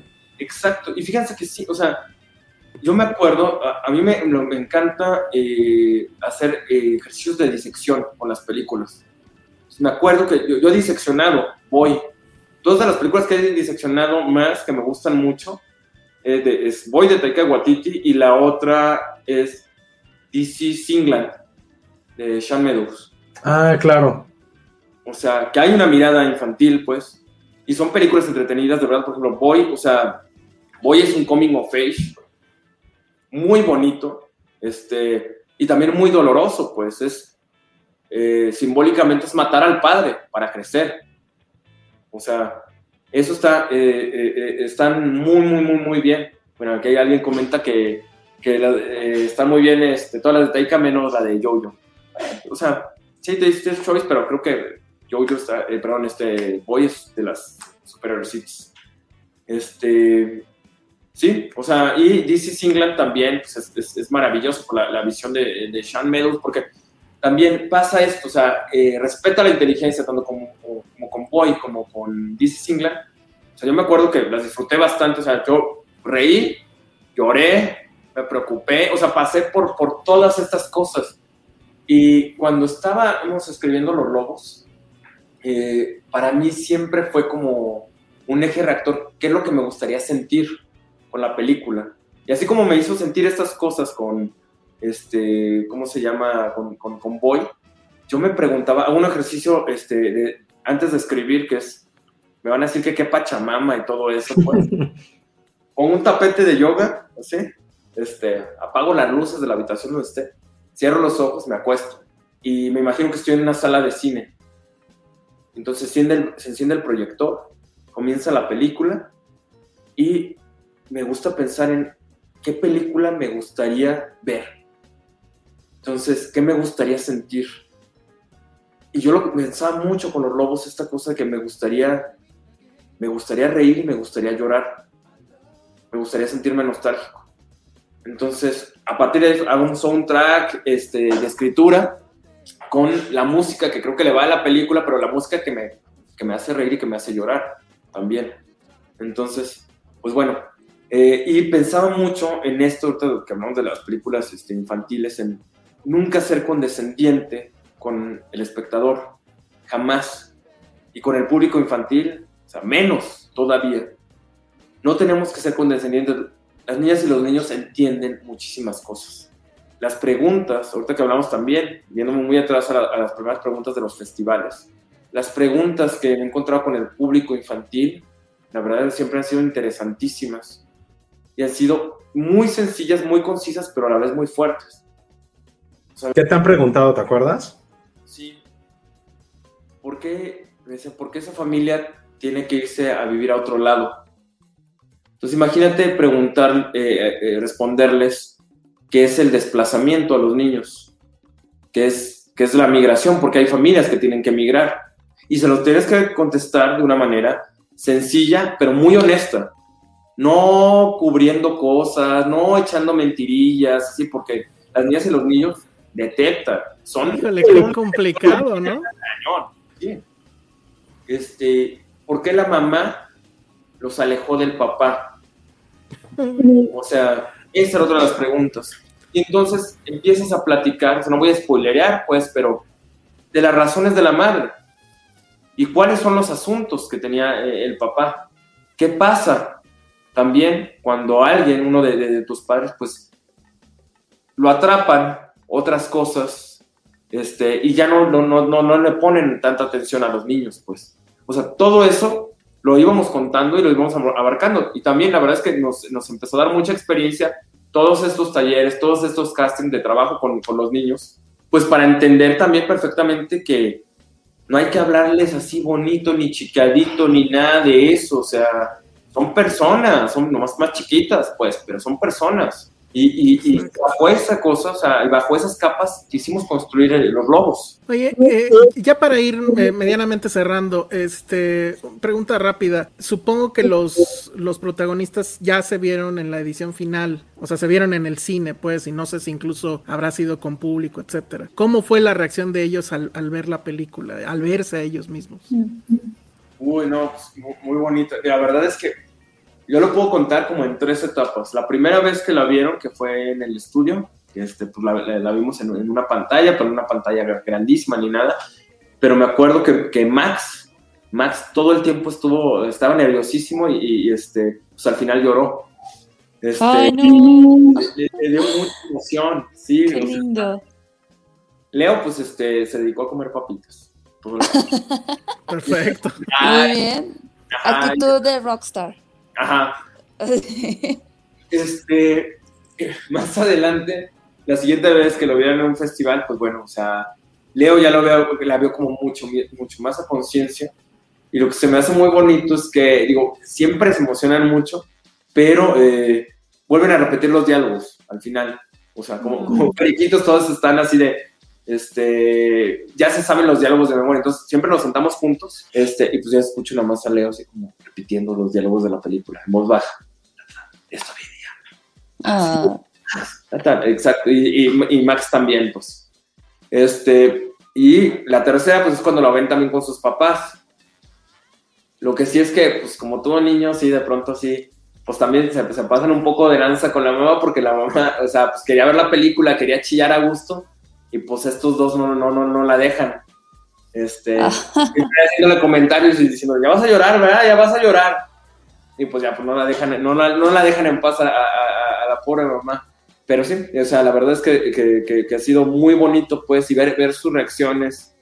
Y este, y la verdad es que, pues, o sea, ver, ver, especialmente a Max en, en, ese sentido, que Max está muy entusiasmado con seguir actuando con seguir haciendo cosas, pues, y, me dice, no, es que me gusta crear este, otros, otros personajes, porque me meto en otras vidas, me dice este Max. es muy lindo, pues, como ha llegado a eso y también sin dejar de ser niño, pues. Qué bonito. Está buenísimo. Josué, no sé si tienes una otra pregunta, pero. No, creo que ya Samuel rompió récord de, invitado allá en Filteria, ¿eh? Sí. está buenísimo. Está dando muchísimos comentarios. A ver, Ajá. Este de Eduardo García. Vi el mural de los lobos que hicieron afuera de la cineteca y rompí en llanto media calle. Qué hermoso.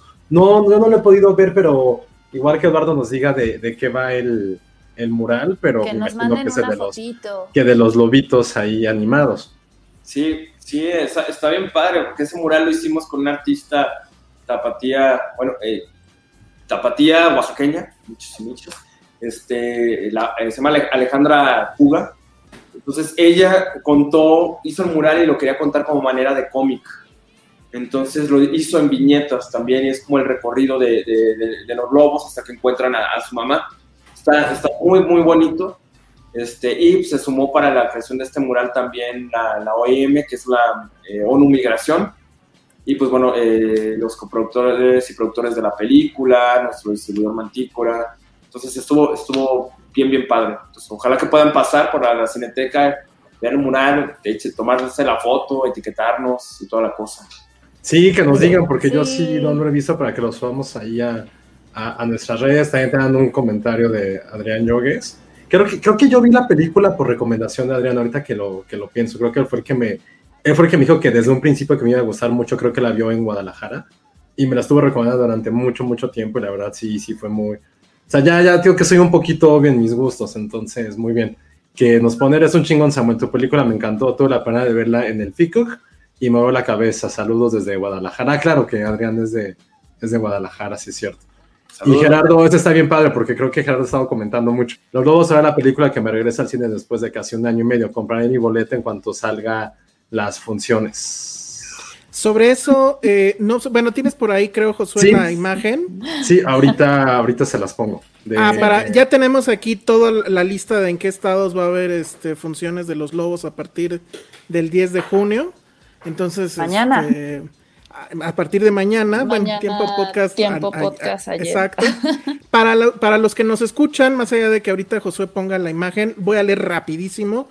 Obviamente Ciudad de México y área Ah, metropolitana, no Jalisco, Nuevo León, Querétaro, Estado de México, Baja California, Michoacán, Quintana Roo, Morelos, Puebla, Veracruz, Guanajuato, Chihuahua, San Luis Potosí, Oaxaca, Hidalgo, Yucatán, Aguascalientes, Coahuila, Sonora, Tabasco, Chiapas, Nayarit, Sinaloa, Tamaulipas, Zacatecas y Durango. O sea, la verdad es que sí es un, un estreno bastante, bastante. Hiciste como ese sketch de los Animaniacs que están diciendo los países. De todos los países. Exacto. Con canción. De, debí, de haber, debí de haber cantado. Entonces, bueno, pues yo creo que tenemos ya que cerrar y ya por último, eh, para Samuel, una última pregunta, a ver, así de rápido y sobre todo porque, bueno, Josué es experto en Coming of Age. Me gustaría preguntarte a ti, Samuel, ¿cuáles son tus tres Coming of Age favoritos? Los 400 golpes, ya lo mencioné. Voy, yo, voy a mencionar otra vez los mismos, pues así. Y This is England, creo que así. Y voy, voy a poner también, además, ya sé que son. El pilón. Un, el pilón, o sea, la neta, o sea, eh, temporada de patos. O sea, ah, muy bien. Oye, no, ya rápido, porque es que ya nos pasamos mucho, pero sí me, me, gustaría saber cómo, cómo fue tu experiencia de ver con tus amigos, porque seguro tú eras el ñoño que le gustaba el cine. Entonces, amigos, era como, puta, este güey, pinche Samuel, a ver qué nos va a llevar al cine. y cuando fueron a ver temporada de patos con tus amigos, que no sé, como unos 15, 20, de 15 a 20 años, ¿cuál fue la experiencia con ellos? No, bien chingón, la verdad es que sí, eh, entraron así de, ay, güey, una película en blanco y negro, no mames. espérate, espérate. Entonces, ya cuando empiezan, o sea, eh, y empiezan con los saluditos, este, los dos, todo eso era como, a ver, bueno, esto es medio chidillo. Ya cuando empezaron también con la onda de las frescas y pedirlos de serie y todo eso, ya, ya dije, ya estos güeyes estaban riendo, ya están súper contentos. O sea, terminamos, la, terminamos de ver la película me acuerdo que estábamos saliendo, estábamos caminando, este, ya en la calle, y ya me dijeron, ah, güey, no mames, se sintió chido, se sintió como algo fresco, güey. Me decían, eso se me quedó muy grabado. Entonces, pues está, es, se me hizo algo como muy lindo también el que algo eh, que parecía como muy especializado y de festivales y todo eso, pudiera navegar también como en un circuito comercial, en un, pues que lo pudiera compartir con mis compas del barrio, pues, o sea, eso estuvo bien chido y que la verdad eso también, también abrió este, como una puerta a, todos mis compas así de, oye, voy a ver qué otra película hay por ahí. A ver, oye, tal, tal, tal, y que me preguntan ya también, o sea, oye, ¿qué me recomiendas? Entonces, se me hace bien padre esto porque también creo fervientemente que el público es inteligente, que no hay que ser condescendientes para nada. Si les presentas una buena historia, este, si lo cuentas de manera honesta, la gente se va a quedar con eso. O sea, Y no estoy diciendo que, o sea, tiene que existir a, a huevo todo tipo de cine y todo eso, pues, pero, pero, pero vamos, pues hagamos cine que respete, que respete al espectador. O sea, hay comedias románticas que son buenísimas, buenísimas así, y que son muy inteligentes. O sea, a mí se me ocurren varias, pues, o sea, está Silver Linings, está, este, ¿cómo se llama? Cuando Harry encontró a Sally, o sea, hay muchísimas películas muy, muy, muy buenas, porque siempre tenemos que caer como en lo, en lo facilote, en, en hacer cine que pues parece que está hecho con hueva, pues. Y eso lo nota el espectador en todo momento. Entonces, cuando vimos temporada de Patos, también me abrió los ojos a esto de que, no, la temporada de Patos es una película bien contada, este, es eh, bien actuada, que la, eh, con otro tipo de propuesta, pues, a mí parece entonces yo no estaba acostumbrado tampoco a, a, a, ese tipo de cine, no del todo, y yo vi cómo lo aceptaron perfectamente, nadie renegó, nomás con los primeros tres, cuatro planos en blanco y negro, esos cuando renegaron y después ya estaban adentro de la historia. Perfecto, muy bien. Bueno, pues muchas gracias, Samuel. Eh, gracias. Por, por, tu tiempo, creo que ahora sí le exageramos, pero en realidad muchas, muchas gracias. Sí, había muchas preguntas. De nuevo, pues la, la, película para, bueno, estrena mañana Tiempo Podcast y para los que nos escuchan en Spotify y en iTunes, pues ya, ya está en, en cartelera, ya dijimos dónde va a estar. Aquí en la ciudad, pues va a estar en bastantes salas. Pues mucha suerte, Samuel. La verdad, muchas felicidades por, por tu película. Y, y esperemos que, que, la próxima no tarde mucho. No sé si ya estás trabajando en algo, ya lo tienes pensado. Sí, ya estoy ahorita en desarrollo de, de tres largometrajes. Uno de ellos va a ser con, con, esta Marta Reyes, también es de una chica que trabaja en un museo de cera, está acá en Guadalajara, y estoy también desarrollando otro con, con uno de los coeditores de, de Somos Maripepa de los Lobos, que se llama este, Carlos Espinosa, y es también este, pues bueno, estamos en escritura con esto y hay otro eh, que, y eso tengo muchas ganas de contar, pero bueno, todavía no puedo por... No, todavía no, no. No eso, pero una, una, una, una, Ah, sí, cuéntanos, hombre, nadie nos está escuchando. Voy a hacer una novela literaria este, de, de un escritor de acá de Jalisco que está... está bien, que, wow. eh, pero está bien chido, pero bueno, eso. Muy bien, pues muchas gracias, Samuel. Gracias. Suerte, mucha suerte. Gracias, Samuel. Y de todos modos, eh, mándenle tweets a, a la cuenta de los lobos porque les responden con un lobito y les ponen a uh, está bien padre eso. Ay. Sí, sí, todo, todo bien chido. Qué bonito. No, Su y, hashtag y, one ticket please, que está genial. Y, Cuando vean película. la película entenderán. Sí, sí, sí. Está bien padre. La verdad, sí fue esas pocas películas que por primera vez, y sé que va a sonar así que como exagerado, pero que ves tu experiencia personal, evidentemente experiencia personal, de, retratada. Sí fue una película que creo que le escribí a mi hermana, le hablé a mi mamá, porque fue una historia muy similar a lo que yo vivía a los 7, 8 años que me fui del otro lado. Y creo que la clave que le dijiste es como cuando te das... Yo, por ejemplo, nunca he tenido el valor de preguntarle a mi mamá cosas de esa época, porque no tengo el valor sentimental todavía de hacerlo. A veces me lo cuestiones como, güey, todo lo que tuvo que hacer por dos morritos, o como mi hermana tuvo que ser con mi mamá sustituta muchas veces, ¿no? Como también pasa con los, con los hermanos. Y sí, creo que todavía sí es algo que a mí es como un gran tabú preguntar a mi mamá así de, oye, ¿y no salías con hombres? O sea, nada más como preguntas así, porque pues, no sabes qué es lo que vive tus, o sea, tus papás hasta que ya creces y te das cuenta que no son tus papás, son seres humanos. Y ese momento sí es súper doloroso cuando, cuando ya los ves como personas con defectos.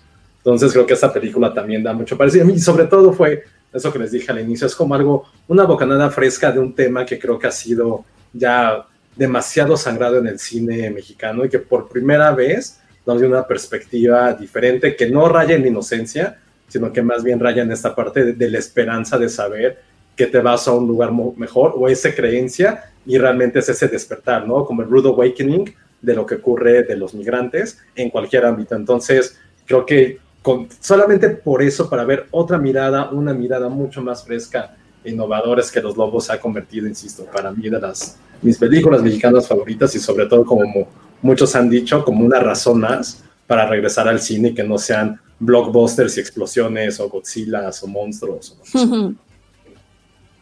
Muy bien. Bueno, pues muchas, muchas gracias, Samuel. Muchas gracias. Hasta luego. Compartir todo esto, la verdad está, está, está increíble. Gracias por el espacio. Y, y sí, luego platica con tu mamá. Estaría sí, ya, un día pasará. Muy bien, bueno, pues le damos las gracias a Samuel. Pues, no sé si quieren irnos justo con Blockbusters y... Pues ahorita dijimos algo de monstruos y vamos a hacer algo completamente distinto, tal vez de la razón por la cual a lo mejor muchos quieren regresar al cine es por los lobos. Les vamos a decir la razón por la cual, aunque ya rompió récords de taquilla y le fue increíble, la razón por la cual no vayan al cine. De ahórrense esas dos horas y neta mejor eh, lean cañitas o vean vacaciones de terror o vean que otra película así como muy absurda de terror puede existir. La Llorona. La Llorona, pueden ver La Llorona con... The Weeping Woman. pueden ver en Amazon Prime La Llorona. Sí, cualquier cosa que se les ocurra de terror pueden ver mejor que el Conjuro 3. 3. Estúpida, absurda. O sea, la, la, la El diablo me hizo hacerlo. sí, güey, sí, creo que el diablo sí hizo hacer esa pinche película. el Conjuro 3 está del diablo. No el diablo me hizo hacerlo, está del diablo, está del carajo. Denme cáncer en los ojos por haber visto esa película. Ese, subtítulo, no, no la vi. Es que con, el asunto con el conjuro es que siempre he tenido cierta frustración. La, primera creo que sí me la pasé bien. Es muy buena. La primera, es, Y yo tengo la teoría, a lo mejor está muy absurda, pero la primera, la del conjuro sí abrió, sí fue un cisma en el cine de terror de Hollywood. O sea, a partir del conjuro, aunque ya James Wan había hecho otras cosas medio similares con Insidious, creo que el conjuro, que se hizo tan masiva, que era una película de terror buena, porque tenía todos los grandes clichés, basado en historia real, la familia, tenía esos dos héroes, cosas religiosas, y sí daba miedo, o sea, neta sí daba miedo. Sí, o sea, lo de los aplausos era... Era lo que te iba a preguntar, si era la del aplauso. o sea, yo la vi en el cine y era, era ah, horrible, horrible. Yo no quería ir al... O sea, me acuerdo que cuando la fui a ver, dije, es que quiero ir al baño, pero me da miedo levantarme y ir solita al baño. Digo, o sea, estaba muy, muy clavada. Pues sí, yo recuerdo que esa le fue bien, pero además, o sea, lo que pasa es que como que yo siempre quise ver la gran película de ellos dos cazando fantasmas. Me acuerdo que en la primera sí ponen unos equipos, ¿no? Y, que graban a un fantasma. no me acuerdo. En todas. Pero siempre sentí que hacía falta algo más. O sea, como que siempre, porque después vinieron los spin-offs y sí fue así de, güey, ¿por qué? O sea, es que de hecho Conjuro la 1 empieza con la historia de Annabelle. Ajá. Y es como, wow. Y la, en serio, la película es muy, muy buena. Porque tiene este elemento de que le dio miedo a Ale. A mí también me dio miedo, voy a ser muy sincero. Pero no era como tan gore o tan brutal a nivel visual que no la pudiera ver un niño de 10 años. O sea, creo que no era tan recomendable quizá. Pero no había nada que dijeras, güey, lo voy a espantar de por vida o traumar. O sea, no es eso y la podía, o sea, creo que era una película muy universal en ese sentido y creo que por eso fue tan exitosa. La segunda ya es bastante mala y ya esa tercera es un bodrio, pero... Yo de la dos ni me acuerdo. En Inglaterra, pero... En Inglaterra. Bueno, pero es mucho mejor que esta, definitivamente.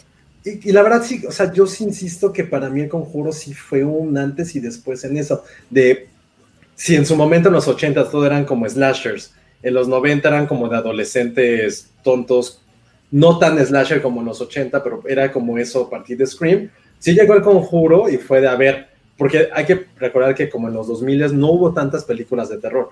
Llegó el conjuro en 2003 y fue como, güey, eso es lo que vamos a hacer a partir de ahora. Y sentó completamente las bases para lo que fue el terror en los últimos 10 años. Pero ahorita ya fue así como de, güey, ya ni te está Sí, ya parece. estúpido, ¿Pero Esta, de qué va? Ay. A ver, pues mira, eh, va va de que obviamente pues tenemos a Eda y a Lorraine Warren eh, que vuelven como protagonistas en esta nueva historia. E, ella sigue usando sus blusitas de olancitos. Sí, sí, las blusitas de olancitos sí están terribles. Es como de, ay, ¿cómo le hacemos para que se vea de época? Ponte una blusita de olancitos. No, pero fíjate que estaba viendo fotos y se vestía así. Digo, no siempre, pero sí de más joven se, se vestía con sus olancitos. Pero bueno, eh, como todas las películas, o se supone como todas las películas del conjuro, esta también está basada en hechos reales. No sé si este caso también lo resolvieron ellos o no, pero al menos esta onda de un asesino, un asesino que está poseído por el diablo, si es real, lo pueden googlear, salen ahí los periódicos, sí pasó, ¿no? Entonces, bueno, esta nueva historia va de una posesión, eh, empieza con la posesión satánica hacia un niñito que después se transfiere hacia una persona y esta persona asesina a un hombre eh, bajo el argumento de que estaba poseído por el diablo. Entonces, obviamente, en, dices eso en una corte y te mandan literal al diablo y te dicen así, güey, estás poseído, mataste a alguien porque estás poseído, ¿no? O como este asesino tan famoso que, que, que lo vimos en este documental de Los hijos de Sam, a este, asesiné a estos güeyes porque un perro me dijo que lo hiciera, ¿no? O sea, algo así. Eh, y bueno, obviamente entran nuestros cazafantasmas a ser como los, los abogados del asesino y a decir, no, sí está poseído y lo vamos a demostrar, ¿no? Entonces ya toda la historia gira en torno a eso, ¿no? De, en, capturar pues evidencias para poder salvarlo, porque si no, este, lo iban a, condenar a muerte y demás. Y bueno, entonces creo que ya lo obvio está ahí, obviamente, pues van a haber posesiones, este, fantasmitas, demonios, todo lo que ya sabemos, ¿no? O sea, ya es cliché tras cliché tras cliché. O sea, no les dio ni tantito miedo. No. Bueno, nada, no. en serio. Bueno, nada. No, nada, no sé, Josué, no creo. Le, ¿Les daría más miedo ir al cine ahorita que, que la película misma? No, bueno. Pues no, pero mira, creo que el, el, principal, digo, esta es mi teoría, el principal problema de esta nueva saga es que creo que en las anteriores como que se concentraban mucho en, en ese hecho paranormal que está ahí, ¿no? Uh -huh. Este, ¿no? En la primera es, pues, ¿quién es esta Betru, ¿cómo se llamaba la que Bathsheba. se colgó? Bathsheba, ¿no? ¿Quién es Bathsheba? Y, y, me acuerdo que se hizo todo un tema de buscar en internet quién es Bathsheba y si existía y demás, o sea, era como esta onda, ¿no? Y era el eje principal. Siguieron a Anabel y sabías que el eje principal era Anabel y, bueno, estaban estos hombres de por medio. En esta nueva película, esta, este demonio, este fantasma o diablo que está poseyendo pasa como a tercer plano y que termina convirtiéndose en una guerra como de como una especie de competencia de, de, de, de, habilidades paranormales, de casi casi magos peleando entre ellos, así de, pues sí, yo, yo, yo este, sé hacer aquí conjuros, pero yo puedo leer la mente, pero yo puedo, o sea, yo leo mejor la Biblia, ¿no? O sea, como que ahí el villano ya no es tanto un fantasma, sino una persona de carne y hueso que está moviendo los hilos, ¿no? Entonces como que siento mm. que ya eso es lo que... Es como de Scooby-Doo. Sí, sí, sí, es un Scooby-Doo tal cual. Entonces creo que eso es lo que le baja un poquito de puntos, esa es mi perspectiva a, a, esta nueva película y le quita como que todo este ambiente terrorífico, porque incluso ya, o sea, al final que te pasan como siempre el algunas imágenes reales del Ajá. caso, fotos y demás, pero ya ya para cuando termine es como ya me, me vale más, no me importa. O sea, como que la historia es, ah, órale. Es Híjole, más, pero... se la crees. Pero hoy más que nunca somos nosotros contra la taquilla, porque efectivamente, ¿no? Es en México obviamente funcionó muy bien. El público sí. mexicano le encantan las películas de terror. Es que ya también es una franquicia y dentro del mundo de terror, demostrado con números y demás, a las mejores películas, o sea, las que tienen, las que mejor les va a taquilla son todas las, aquellas que tengan que ver con posesiones. Uh -huh. Todas, siempre, esos son éxito. Y sí, obviamente, pues ya. Todo pero, o sea, lo a lo que voy es que va a haber cuarta parte, seguro, ¿no? Yo. O spin-off. O... Seguro sí. Es que uno diría, ay, es muy mala, ya no hagan más, pero pues la taquilla está diciéndote otra cosa. O sea... Sí, aparte sí, hay momentos estúpidos en que ahora se supone que una de ellos, bueno, Lorraine, ya como que tiene visiones y puede hablar casi con los... Ya, se ya, teletransporta. Es algo, es algo estúpido, o sea, sí, sí, ya, ya relajó la la estupidez. Y se lo dice alguien que la verdad a mí, insisto, la 1 sí me gustó mucho, la 2 la, la, puedo ver si está en la tele, pero ya esta sí, sí ya no supieron qué hacer. Y fue como, ay, ya, ya, por Dios. Ya, adiós. Entonces, pues independientemente de lo que digamos, nosotros le fue bien en taquilla, le va a seguir yendo increíble. Pero si no la han visto, la verdad no, no gasten su dinero y su tiempo en eso. O sea, no, mejor vayan sí. a ver a Quiet Place 2, que ya oficialmente se estrena sí. hoy. O los lobos. Este, o los lobos, claro, pero bueno, si querían de ver terror, que los asustara, ver. definitivamente este, a Quiet ya Place. llevan ocho películas de el, el, universo del conjuro, porque hacen que es ah, como el universo está. Marvel. Ya son ¿Cuál? ocho. Eh, la primero, de la momia. La monja. La, la monja. La monja. Anabel, la primera, luego Anabel, la segunda, El Conjuro, Anabel vuelve a casa. No mames, hay tres de Anabel. La maldición de la llorona, El Conjuro 2 y esta. Ya Oye, ¿la llorona es de ese universo? Sí, sí. ¿no te acuerdas que la, la, acabas de ver? ¿No te acuerdas que hay una escena donde dicen, hay unos, este, a unas personas que tienen ciertas conexiones con la iglesia, los Warren, pero ahorita no están disponibles para ayudarte en tu casa, entonces ve y resuelve la parte. Ajá. Sí, Sí son los como mencionan en la peli. lo- este matrimonio de cazafantasmas son los cazafantasmas más aburridos, ¿no? Todo es así como que muy aburrido. Pero bueno, no, esto va para largo. Entonces, pues si les fue bien en esta. Sí. Yo- la, la de la, la Llorona, recuerdo cuando la reseñamos, sí nos reímos mucho. Sí, ¿sabes Por lo menos nos reímos mucho. Esa sí no tiene nada de memorable a un nivel, o sea, ¿cómo decirlo? No, no hay como una escena, siento yo, que sea memorable como en las otras, quizá. Pero sobre todo la uno tiene varias, pero en, en las demás no. Aquí puede ser algo con una cama de agua, quizá, que sí medio dio un poquito de miedo. Em, pero sí, no, sí es una película, porque aparte pretende ser como el silencio de los inocentes también. Ay, No, y vamos, tiene- a hacer, basta, vamos a hacer una investigación. Sí, no, y Taca, tiene taca, tomas, tan, no solamente, no solamente Sí. en personajes, sino en ciertas tomas idénticas al exorcista. Ah, eso es lo que les iba a decir, porque vi eso. También Que había homenajes al Sí, exorcista. hay homenajes, no, no solamente en personajes, sino El en padre Carras bajando del. Ahí está, re- lo revivieron. Hijo, no, todo mal. Ya, ya me hicieron enojar. Y sí, la parte así absurda de tómame a mí, deja al niño en paz, yo me sacrifico. La- Llévame a a mí. Sí, tal vez. A mí, la neta, a mí la 1 sí, sí me gusta mucho, sí lo voy a admitir. Sí, soy muy Sí, la de 1 es muy buena, muy buena. Bueno, pues ahí está. El diablo me hizo hacerlo o algo así. Sí, Ujú. le habló a mis ojos. Que, de- que decían aquí que parecía albur esa frase. pues sí. Entonces, bueno, pues eso fue el conjuro. Entonces ahora sí, porque lo está pidiendo Lulu Petit. Hablemos de Loki. ¿Tú, ¿Alguien vio el, el capítulo? Nada más hay un Todos. episodio. Todos lo Todos. vimos. Todo lo vimos, perfecto. Entonces, ¿quién empieza? ¿Yo o ustedes? Tú, porque no hablaste, no tuviste que sufrir el conjuro 3. Exacto. Porque no tuve que sufrir. Bueno, pues Loki, eh, todo el mundo sabe quién es Loki, y creo que eso no tengo que explicárselos. Y bueno, pues ya está la, las- la serie, eh, que como se esperaba también, pues inicia justo en aquella escena de Endgame, donde él agarra el Tesseract y huye. Y bueno, pues ahí es donde inicia, y el asunto es a dónde huye. Y bueno, pues resulta que esto, la verdad, yo insisto, no soy eh, experto en Marvel, pero se supone que hay esta como, ¿cómo llamarlo? Como dependencia burocrática a cargo de quién sabe quién, que supuestamente son los que eh, cuidan el tiempo. Y ahí la verdad creo que ese concepto, que te lo pongan, y creo que hasta Loki lo dice en algún diálogo, ¿y por qué no les hicieron nada a los Avengers? Si estaban brincando de, de- de tiempo en tiempo en la, en la última. Bueno, porque así tenía que ser, ¿no? O sea, cuidan que, que las cosas que alguien escribió, pues no se salgan de ese guion.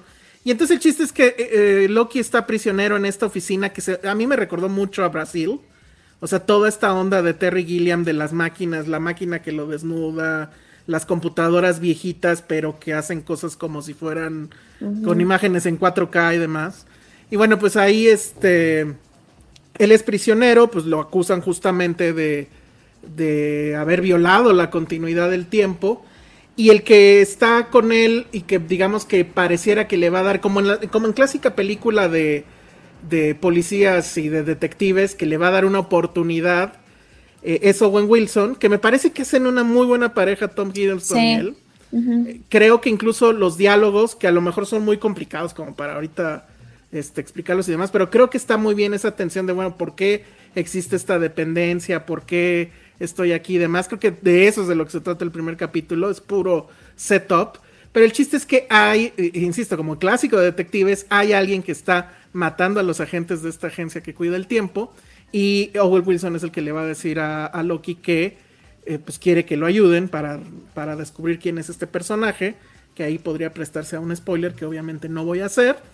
Y bueno, pues no sé cómo les, qué les Es habrá por- Ándale, Thor. Yo no, yo no entiendo, ay, ya lo dijeron quién es.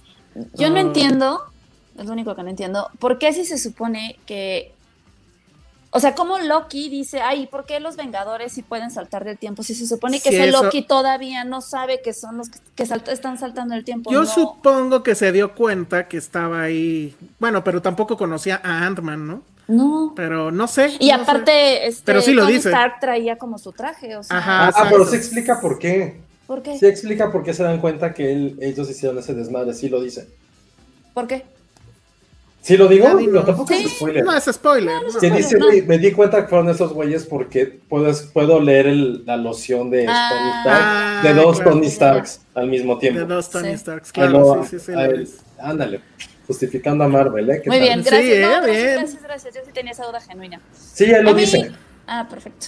A mí sí me gustó. Yo, a mí, para mí esta sí era como la serie esperada, porque más allá de que estoy enamorada de Tom Hiddleston, literal lo veo y digo, güey, o sea, sí es un hombre que me pondría muy nerviosa. Güey, neta, no entiendo Eh, su amor, no es nada atractivo. es que es muy guapo, no manches. Ya hablamos de eso en otro capítulo. entonces. Yo Sí, sí, sí, creo, sí, yo sí, sí creo que es atractivo. Sí, pero su bueno, No, voz, yo guau. no. Estoy enamorada de su voz. Así como tomas la voz de Regina Blandón, yo amo la de Tom Ah. Regina es Blandón. perfecta, su voz es perfecta. Pero bueno, este, más allá de eso, siempre se me ha hecho como un personaje muy carismático, sobre todo como que el más honesto, ¿no? O sea, es, es, es, es como este villano berrinchudo de no, yo voy a ganar, y no, o sea, como infantil, berrinchudo, pero carismático, divertido, o sea, como que siempre se me hizo como un personaje muy interesante y del que sí me hubiera gustado saber, oye, ¿qué onda con este güey, no? ¿Por qué está tan loquito, no? Este, y creo que con este primer capítulo, digo, no puedo decir más porque la verdad desconozco totalmente de qué va la historia, el cómic no, no lo conozco, son los, este, los Guardianes del Tiempo, sé que por ahí han tenido apariciones con los Cuatro Fantásticos y demás. Es todo lo que sé. Este, pero este primer capítulo, la verdad, se me hizo bastante bien. Coincido que, que la dupla de, de Owen Wilson con Tom Hiddleston es muy buena esa química, o sea, los dos son increíbles. Y, y sí, o sea, yo ya me veo ahí, yo, yo creo que sí voy a terminar siendo una gran fan, la verdad. Sí, a mí, a mí me gusta mucho también el diseño de producción. Está muy, muy loco. O sea, sí se clavaron mucho en este asunto de Se- de oficina que- se se entera, ¿no? de oficina sesentera. Bueno, en realidad son muchas épocas. Pero aparte como que siento que ya le gustó hacer eso a, a- a Disney, ¿no? O sea, con Wanda lo hicieron, como que... Sí. Incluso, incluso la secuencia de, de créditos se parece demasiado a, a Ujú. Wanda. Ahora, lo que he leído, según esto, es que la serie va a terminar siendo como, o sea, sí está una cómica oscura, pero como un, un tipo Seven. Ya sabes, como Ay, qué thriller loco. acá súper loco, según Ah. What's in the tampoco- no box? sé. Ajá. What's in the box? Bueno, para mí de las tres que ha habido de Marvel, la neta, esta ha sido mi, mi favorita en el primer episodio. Me gustó mucho que lo que sentí como referencia, siento que juega en el mismo universo temático, narrativo y de guion de Guardianes de la Galaxia. O sea, como con este humor un poco negro, completamente como fuera de lugar, eh, donde parece que no se toma nada en serio, pero al final de cuentas sí hay muchos temas este, pues bastante oscuros. Creo que eso a mí en primer lugar fue lo que más me gustó. O sea, la neta, Wanda, yo, o sea, me gustaría entender como ese capítulo en que todo el mundo pff, lloró, que porque Vision, Vision habla con su otro Vision y que hablan de, del amor, del destino, es como, dude, no mames que alguien puede llorar con Marvel. Yo respeto, pero no mames. No, no, no entiendo, o sea, para mí WandaVision fue, ha sido de las peores cosas que he visto en el año. Eh, ¿Cómo se llama la otra? ¿La de Falcon? Falcon y el- Falcon. No, bueno, esa soldado la de vi. Güey, No un la vi. capítulo y ni lo quise volver Ah, a ver. Este, en cambio, desde que empieza con esos, de los primeros cinco minutos que, que entra como a esta cárcel y que sí tiene todo el look and feel de Guardianes de la Galaxia, está increíble. Luego, cuando hacen esos saltos del tiempo donde sale Owen Wilson, tiene una, una, anim- una animación que es como un homenaje muy, muy directo a hasta Jurassic Park. Ah, Jurassic Park. A Jurassic Park. Si piensan esa, este, ese video donde sale como el ADN, Sí. no tiene un nombre. Se me olvidó cómo se llama esa madre del Este, ADN. ADN. No, el- no el señorcito, el, el la, personaje. la cosa biológica. No, no, no. Biológicamente tiene un nombre, pero no me acuerdo. eh, no Ácido me acuerdo cómo se llama. Bueno. Y sale explicando todo. Hacen exactamente lo mismo porque incluso tienen el mismo acento, nada más que uno es mujer y el otro era hombre. Eh, es igualito. Y ya después, eso pasa en la primera mitad. Ya en la segunda, cuando le explican a Loki casi, casi como este designio divino que todos tenemos para cumplir un rol en el universo y que pase lo que pase, no podemos salir de, de ese rol. Es algo bastante filosófico. Y cuando él se da cuenta que de lo que es y de lo que no puede dejar de ser, algo que también decía el este güey cree que es esto, pero la neta es un pelele, es cuando el güey se da cuenta de quién carajo soy. Y creo que esa parte, se los juro, como medio filosófica, con el sentido del humor, para mí sí fue un wow. Y en la última escena, en los últimos tres minutos, te das cuenta que pinta también para hacer un thriller.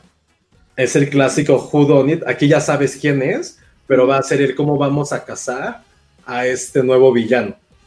Y un villano que todos conocemos y que va a ser alguien que va a estar cabrón que lo puedan cazar y que para eso necesitan justamente. Y es este gran cliché de, oh, necesitamos a este villano o a este güey malo porque él es el experto. Necesitamos a Hannibal Lecter para el villano para capturar al villano. Necesitamos a Hannibal Lecter para Buffalo Bill. O sea, ya está también otro gran cliché del cine de detectives. y aquí lo llevan también. Entonces, como que eso fue a mí lo que me gustó. Y aparte, pues a mí me cae muy bien Owen Wilson. Mucho más guapo que Tom Hiddleston en el universo. No, claro. Que no. Y este... Rubio, ya eso. Bueno, mi mamá está enamorada de él. Es como sí, claro. crush. Oye, hablando de mamás, Dani Crespo nos pone un super chat y dice Pueden felicitar por su cumple a mi mamá, anda volada con Loki y escuchándolos. Felicidades. Muchas felicidades, mamá de Dani mamá Crespo. Dani. No sabemos cómo se llama, pero señora mamá. Felicidades. Y ya ves, su mamá también dice que, que Tom Hiddleston es muy guapo. Es que de verdad es muy guapo, qué bárbaro. Está cabrón. Yo, yo no entiendo, o sea, sí. Yo no- siento que sí tiene mucho porte, Josué. O sea, Cañón. no sé. Es que sí, tiene. es- tú tiene no te ves así con un traje, güey. O sea, Pero, Ese güey se No, pone la traje escena corbata. del avión. La pero hay escena otros avión 30 que le güeyes que se ven miles de veces mejor con un traje. No, que estoy tan seguro. Ah, Bueno, a mí, por más que ha trabajado con Jarmusch, sí se me hace un actor bien. IMDB, top menos 105, no se me hace nada relevante, pero soy yo, no me hagan caso a mí. Pero sabes lo- No. o sea, de- sí creo que ha tenido otros papeles que no son tan memorables, pero este tiene algo Marvel, o sea, creo que sí hay que reconocerle algo a Marvel, es que sí hace este, ha- hace esta mezcla entre que el actor se vuelve el personaje. Y en el caso de Tom Hiddleston, pues ya no te imaginas otro Loki que no sea él, ya no te imaginas otro Iron Man que no sea Robert Downey. Sí, Pasa no, con total. muchos, no con todos, pero en este caso en particular es, eh, eh, creo que sí es la clave del éxito. O sea, la sola presencia que él tiene ya en este personaje y que además no necesita el traje. O sea, sí, s- no sale con los famosos cuernos que son horribles. Nada. Al principio sí sale con el traje, ¿qué? De, de fina piel de Asgard. Ah, sí. Pero después simplemente está con un traje de prisionero y sigue siendo él. Y sigue Es siendo ver, guapo.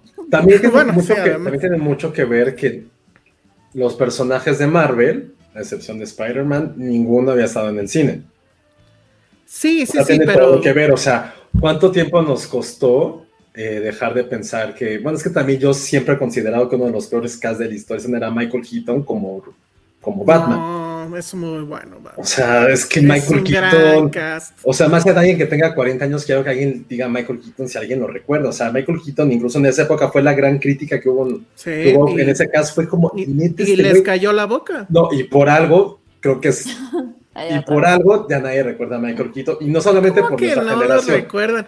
Va a Batman- regresar como Batman, No, Josué. el, gran-. Batman de, el Batman de la vida siempre va a ser Christian Bale. O sea, no va a haber otro Batman superior a Christian Bale. Cosa curiosa que pasó con, eh, con Spider-Man.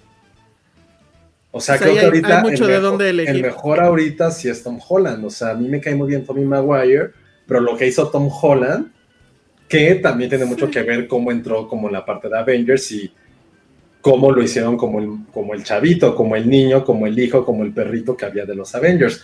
Pero de Loki, o sea, sí es eso, creo que aparte de que fue un cast casi perfecto, todo, lo, todo el cast de Avengers, eso sí hay que reconocer, sí fue un cast Ujú. que marcó época y creo que nunca más vamos a poder ver un cast de más de siete actores en tantas películas y que se hayan convertido en algo tan icónico. Y creo que de Tom Hiddleston, o sea, más allá de eso, es que pues Loki, cuando había estado en el cine? cuando más lo vamos a poder ver en el cine? Eso no implica que el güey no lo haga muy bien.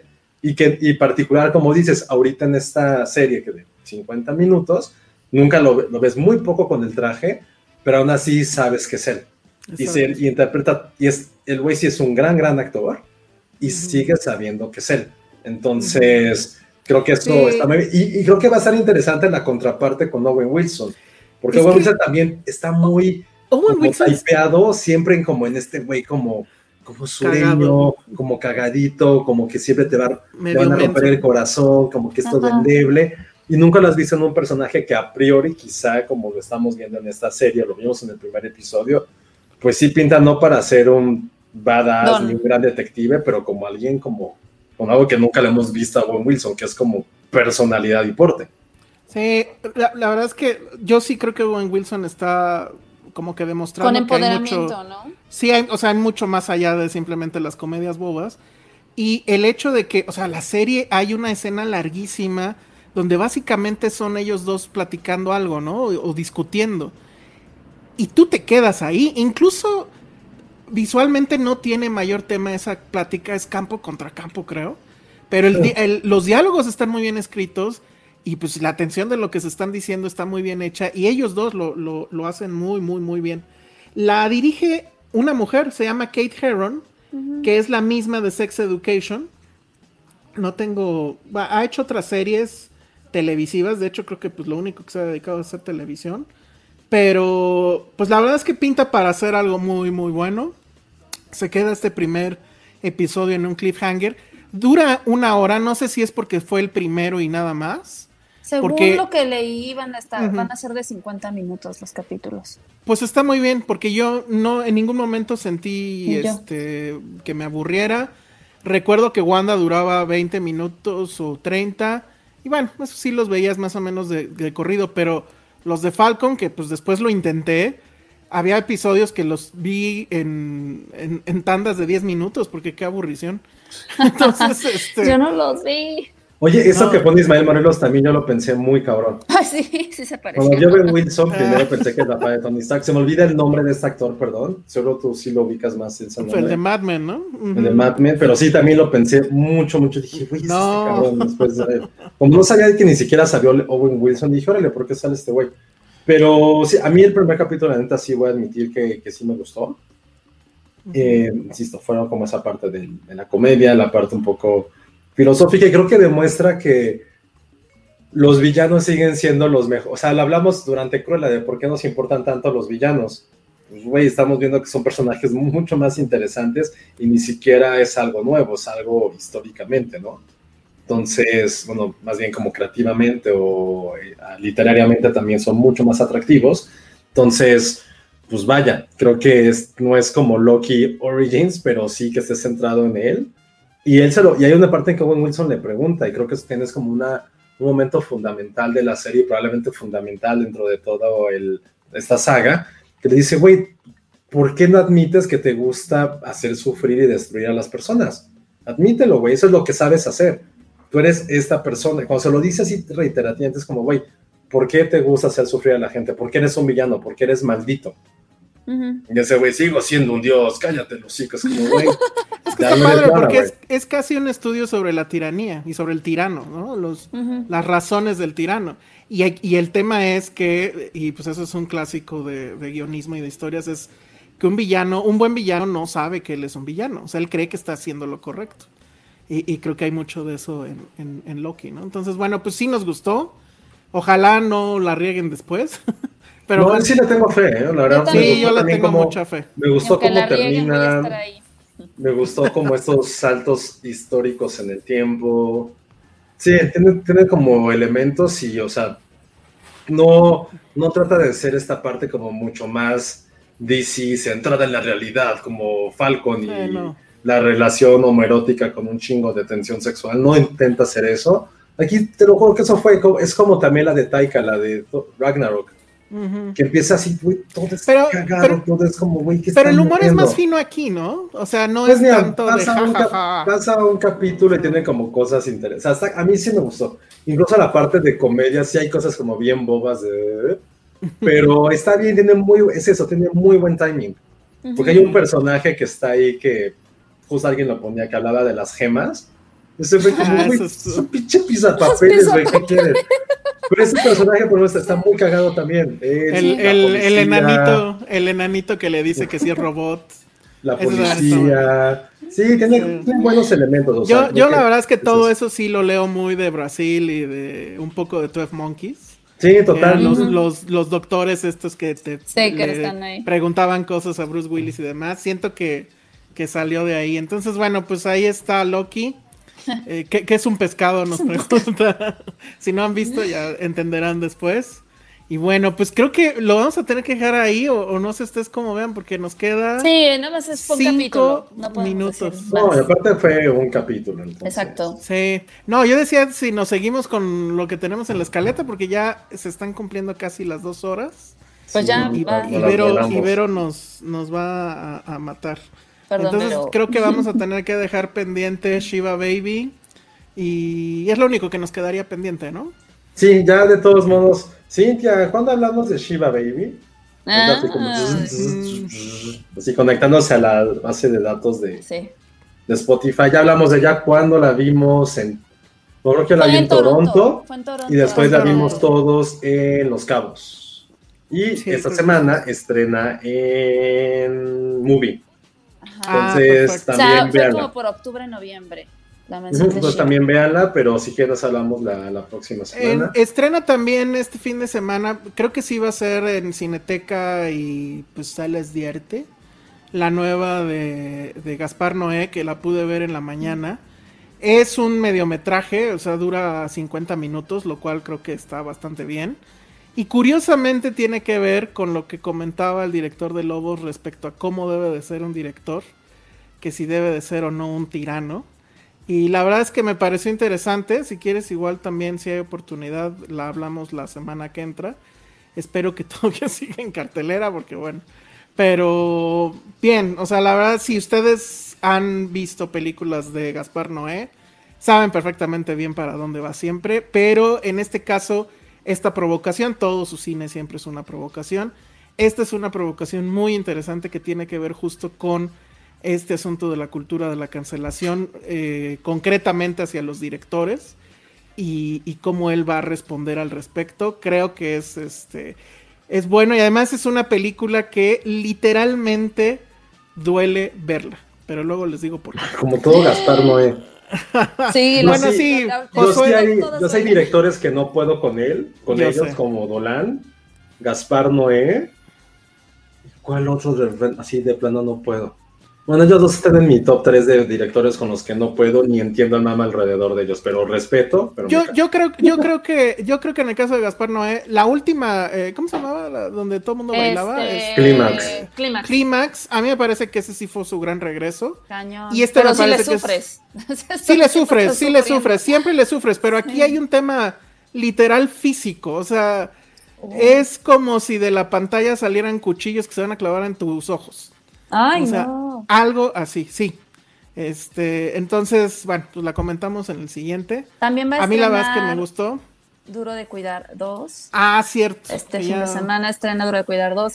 No la pudimos ver, pero tuvimos ahí Porque Jaime, no hagas tus funciones de prensa en miércoles. El miércoles no pudimos, pero los ganadores que se lanzaron a la premier, de, díganos qué les pareció Ah, este, el tráiler se ve muy bueno, la verdad es que a mí sí se me antojaba. No, no vi la primera, pero Yo sí vi la primera.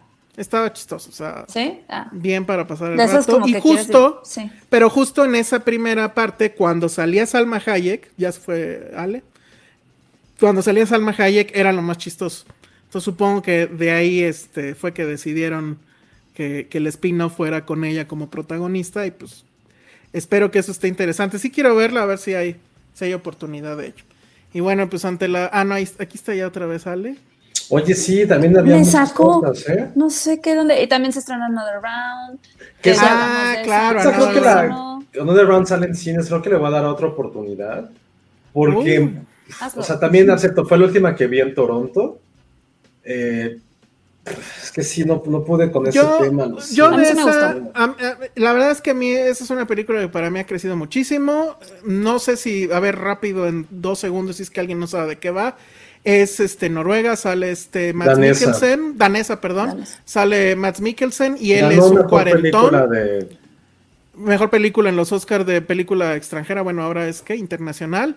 Es Matt Mikkelsen es un cuarentón que tiene amigos cuarentones y que van a seguir, van a hacer el experimento de eh, que leyeron en algún paper científico y de hecho sí es un estudio real que dice que el cuerpo humano eh, nace con un déficit de .5, .05 creo o .55 de alcohol, algo así.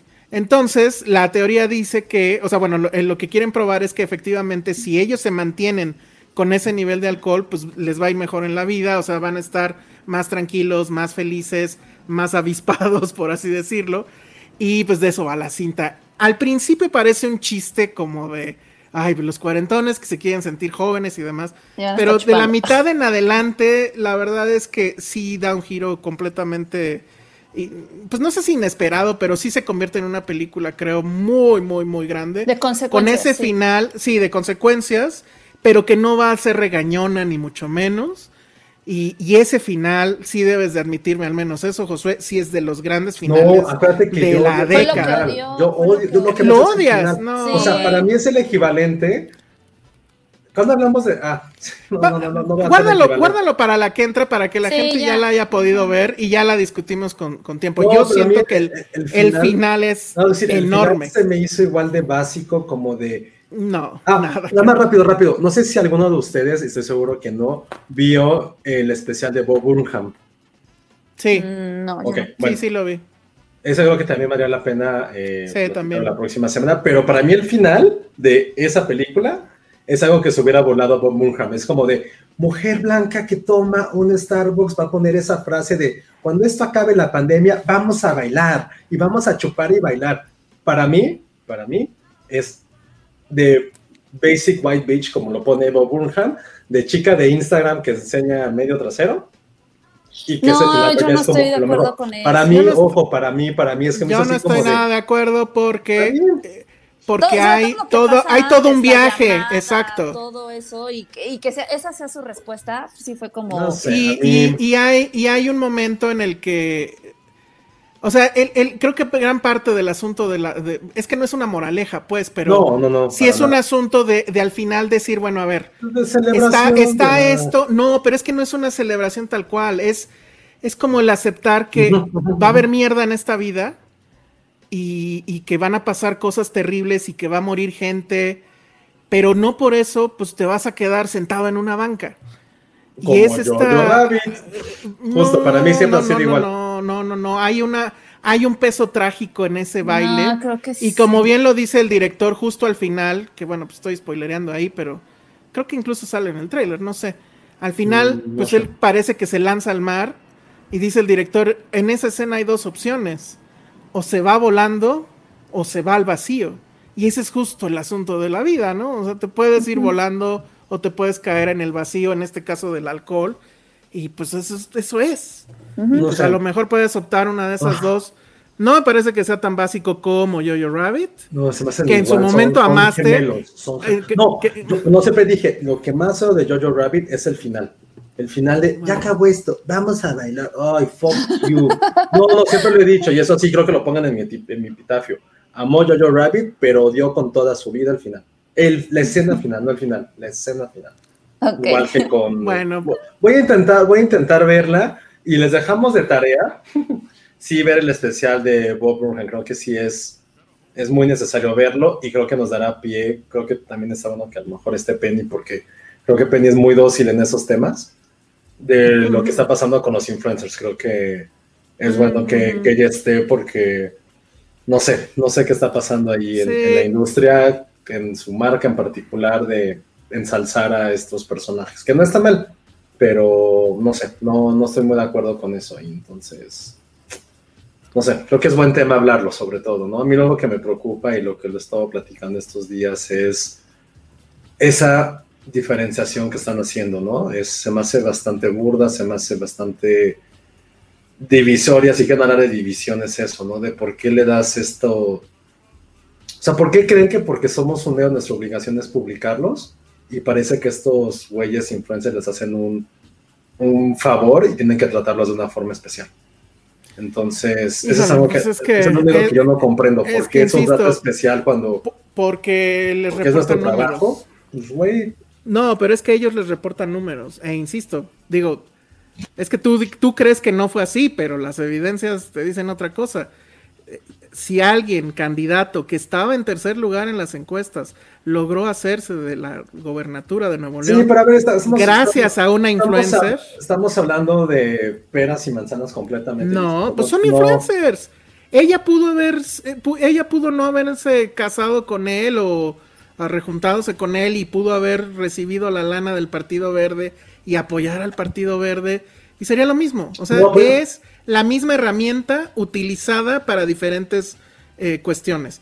Para la cuestión política, para la, la, cuestión de cine, para vender cremas, para. O sea, es, es el nuevo paradigma de la venta. Y, y, sí, o sea, es terrible, pero sí tiene ese poder. O sea, no nos, nos gusta o no, tenemos que reconocer ese poder. El problema es que si es ético o no, que se siga alimentando no esto. absoluto. no, a mí sí. No, a, mí, a mí lo que me importa es realmente, o sea, yo no voy a reconocer hasta que haya una encuesta real y preguntarle a una persona que si votaron fue por eso. No creo, o sea, no, somos estúpidos que digan que votaron al Partido Verde por estos güeyes.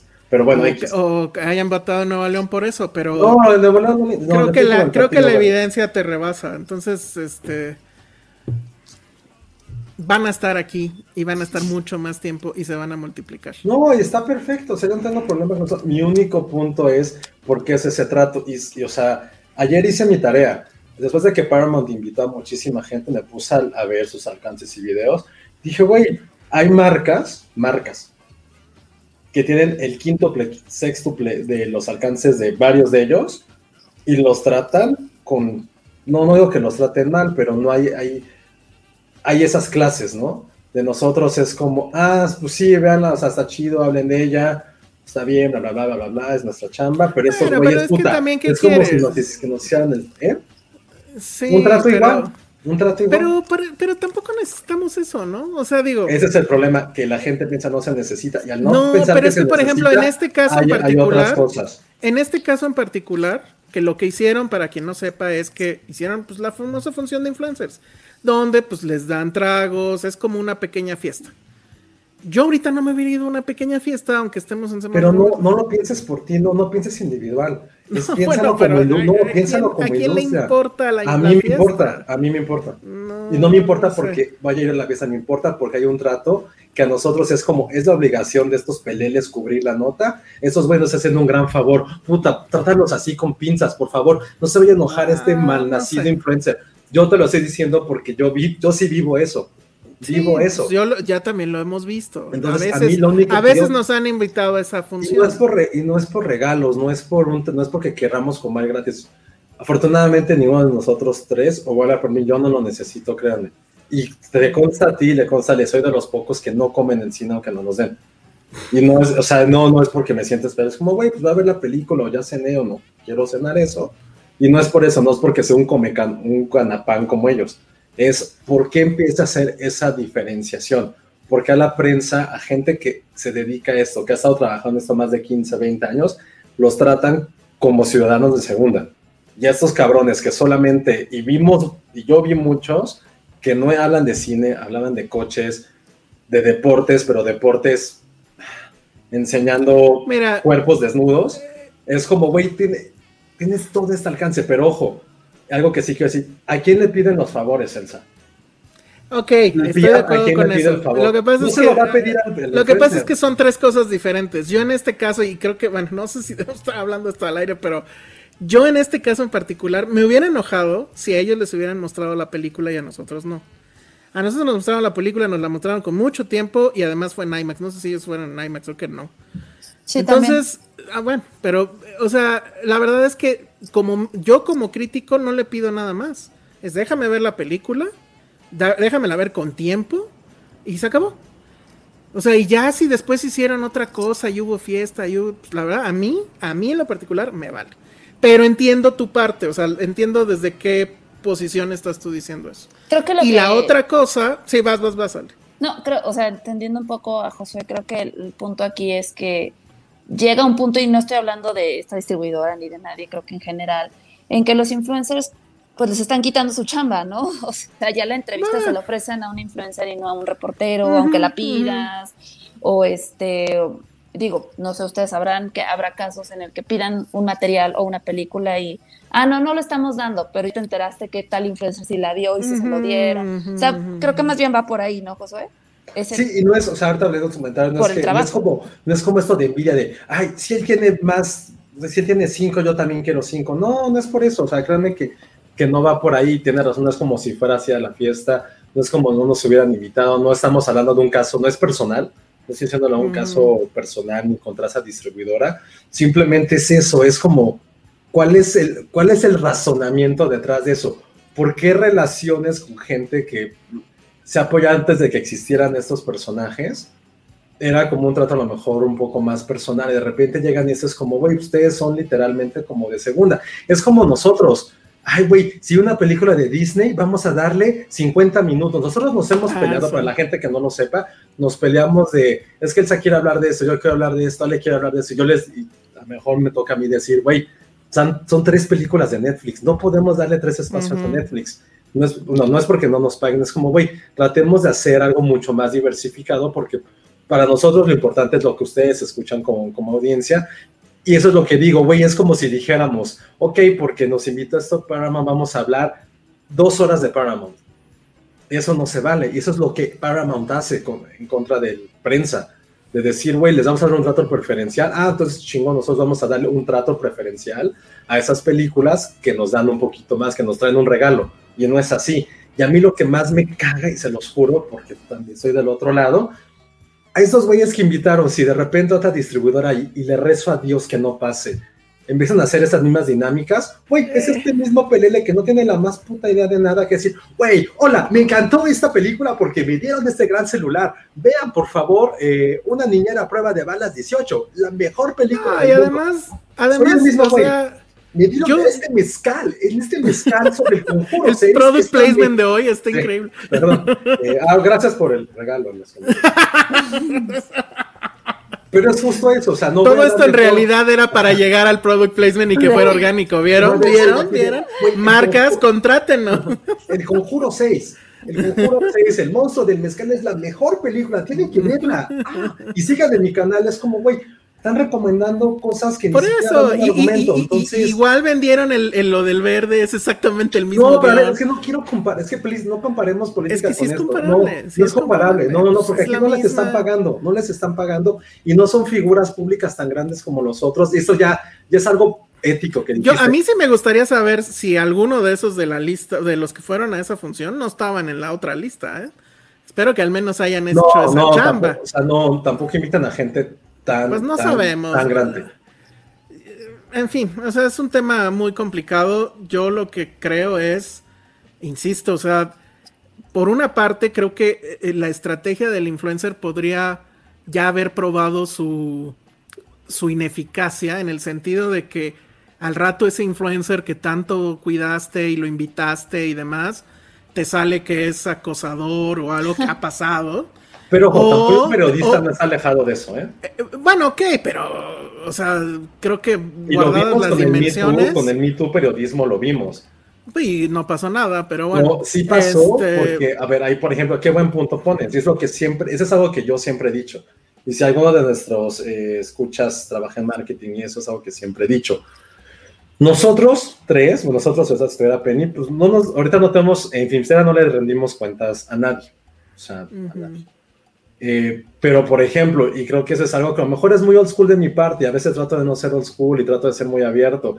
Ya le, le consta que llegaron a donde y decir, oye, te ofrecemos estos tres influencers para que te hagan videos, y te lo juro, les juro por mi madre, mi sobrina y por los lobos, que dije, güey, voy a verlos con la, me- con la ventana, con la mente más abierta que tenga. Güey, veo los videos y son chavitos de, no me importa X edad, porque la edad no tiene nada que ver, pero recomendando lugares así de, ahora voy a ir a, voy a ir a Nueva York, y no tienen ni idea las ganas de tener en Nueva York, porque, am, porque hay, Una tienda de Harry. Potter. y está, porque está la tienda, ah, eso pone tu Ay, hay que ir a la tienda. porque está la tienda de Harry Potter, por decir algo. Y es como de, güey, no puedo yo darme el lujo de tener una marca en la cual hay un periodismo en el cual, si alguien de mi equipo hiciera un video así, le diría, güey, qué vergas. O sea, ¿cómo te atreves a hablarle a 10 personas, a 10 millones, lo que sea, recomendando un lugar, algo tan icónico como una ciudad como Nueva York, diciendo, ¿por qué quieres ir? Porque una tienda de Harry Potter, que es mal ejemplo, porque todavía eso tiene algo de historia. Pero algo tan muy tonto. Es como, ya sé, voy a ir a, voy a, ir a París. ¿Y no saben cómo me muero de ganas de ir a París? Porque hay Disneyland. Hay un Disneylandia. Literal, eso pasó. Is true. Y, y está bien, está- ese es su contenido, está chido, pero yo no me puedo dar ese lujo como un medio. ¿Por qué? Porque yo tengo una ética, tengo una línea editorial. ¿Qué es lo que a mí siempre me ha molestado? No es que me ha molestado, pero lo que ves. ¿Ves como si te interesa la ética, Josué? Bueno, sí, pero no es tanto. por- no, pero una ética política a mí no me interesa. Yo estoy hablando de una ética periodística. O sea, yo probablemente si hubiera es tenido dinero, porque a mí no me importa la política y la gente lo sabe. Yo sí he dicho, güey, dame mis dos millones y digo que el verde. Si no hubiera habido veda electoral, ahí el pedo fue la veda, pero X. Eh, y a lo que siempre ha sido mi problema con, con estos, no voy a decir influencers, con ciertos generadores de contenido, que es otra palabra diferente, influencer, es como un día pueden decir algo, otra cosa pueden decir algo, otra cosa pueden decir algo, y no hay nadie que les diga, güey, no es que nosotros seamos expertos, no es que yo sea el güey que tenga toda la razón, pero he tenido los putazos y experiencia para decir, güey, no es por aquí, güey, no puedes decir eso, o sea, si vas a dar un argumento, güey, valídalo, o sea, ¿por qué, va, ¿por qué estás diciendo que Loki es una buena serie? Ah, y fue lo que dijimos, güey, porque dimos estas bases, damos tal, tal, tal.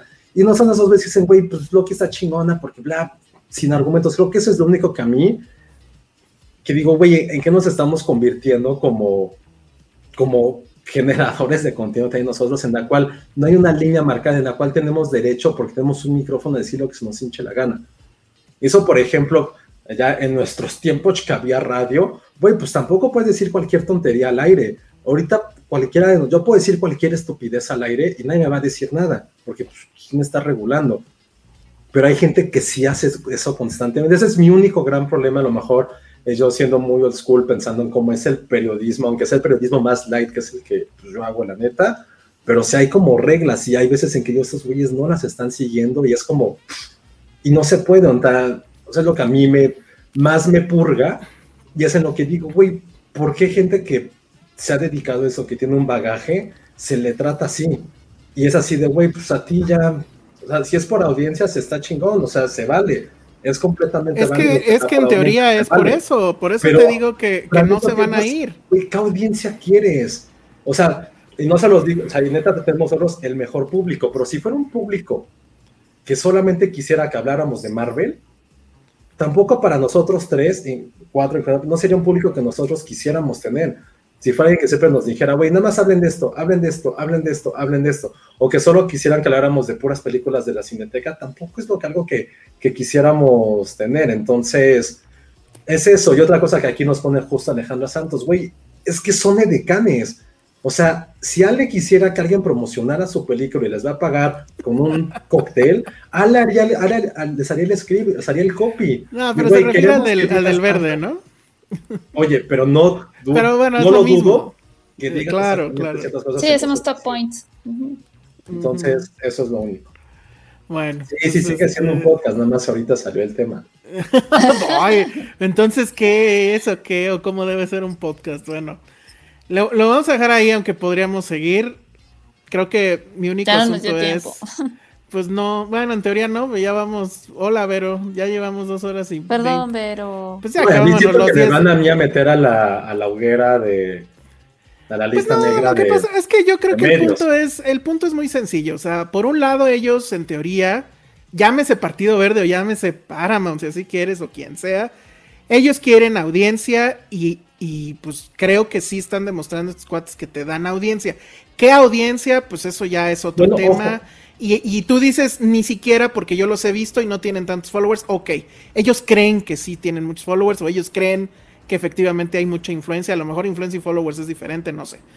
Pero el tema es pues que ya dejemos de hacer famosos a gente estúpida. Perdón. Cierta PR Y- que salía en cierto podcast alguna vez dijo, no tenemos métricas de saber si los influencers o cualquier, o incluso nosotros como medios también, y eso es cierto, llevan gente al cine. ¿O no. Alejandra? No, pues es que no hay como tal una medición de decir, ay, mi película fue un éxito porque la prensa habló de ella. O Por eso, porque los eh, influencers lo recomendaron. O Por sea, eso, pero sí, sí, no hay o sea, sí, que- no hay garantías de nada, pero y sí creo, por eso te digo que no lo puedes despegar, Josué, aunque a ti te cague la política. Los influencers se anotaron un tremendo gol este fin de semana. Es que no. Aunque no, lo quieras ver. No, no, pero... ver. Es que para mí, insisto, para, es que no podemos poner en la misma charola. Influencers, Son influencers, lo mismo te anuncian. Es como, a ver, Josué, es como si la televisión pagaras un spot. En la televisión, en el noticiero, puedes anunciar una película, puedes anunciar un estropajo y puedes anunciar un candidato. y los tres se anuncian en la televisión. bueno, ahora esos mismos tres se pueden anunciar con un influencer. O sea, es que va a sonar, a ver, ¿se acuerdan de la cubandera?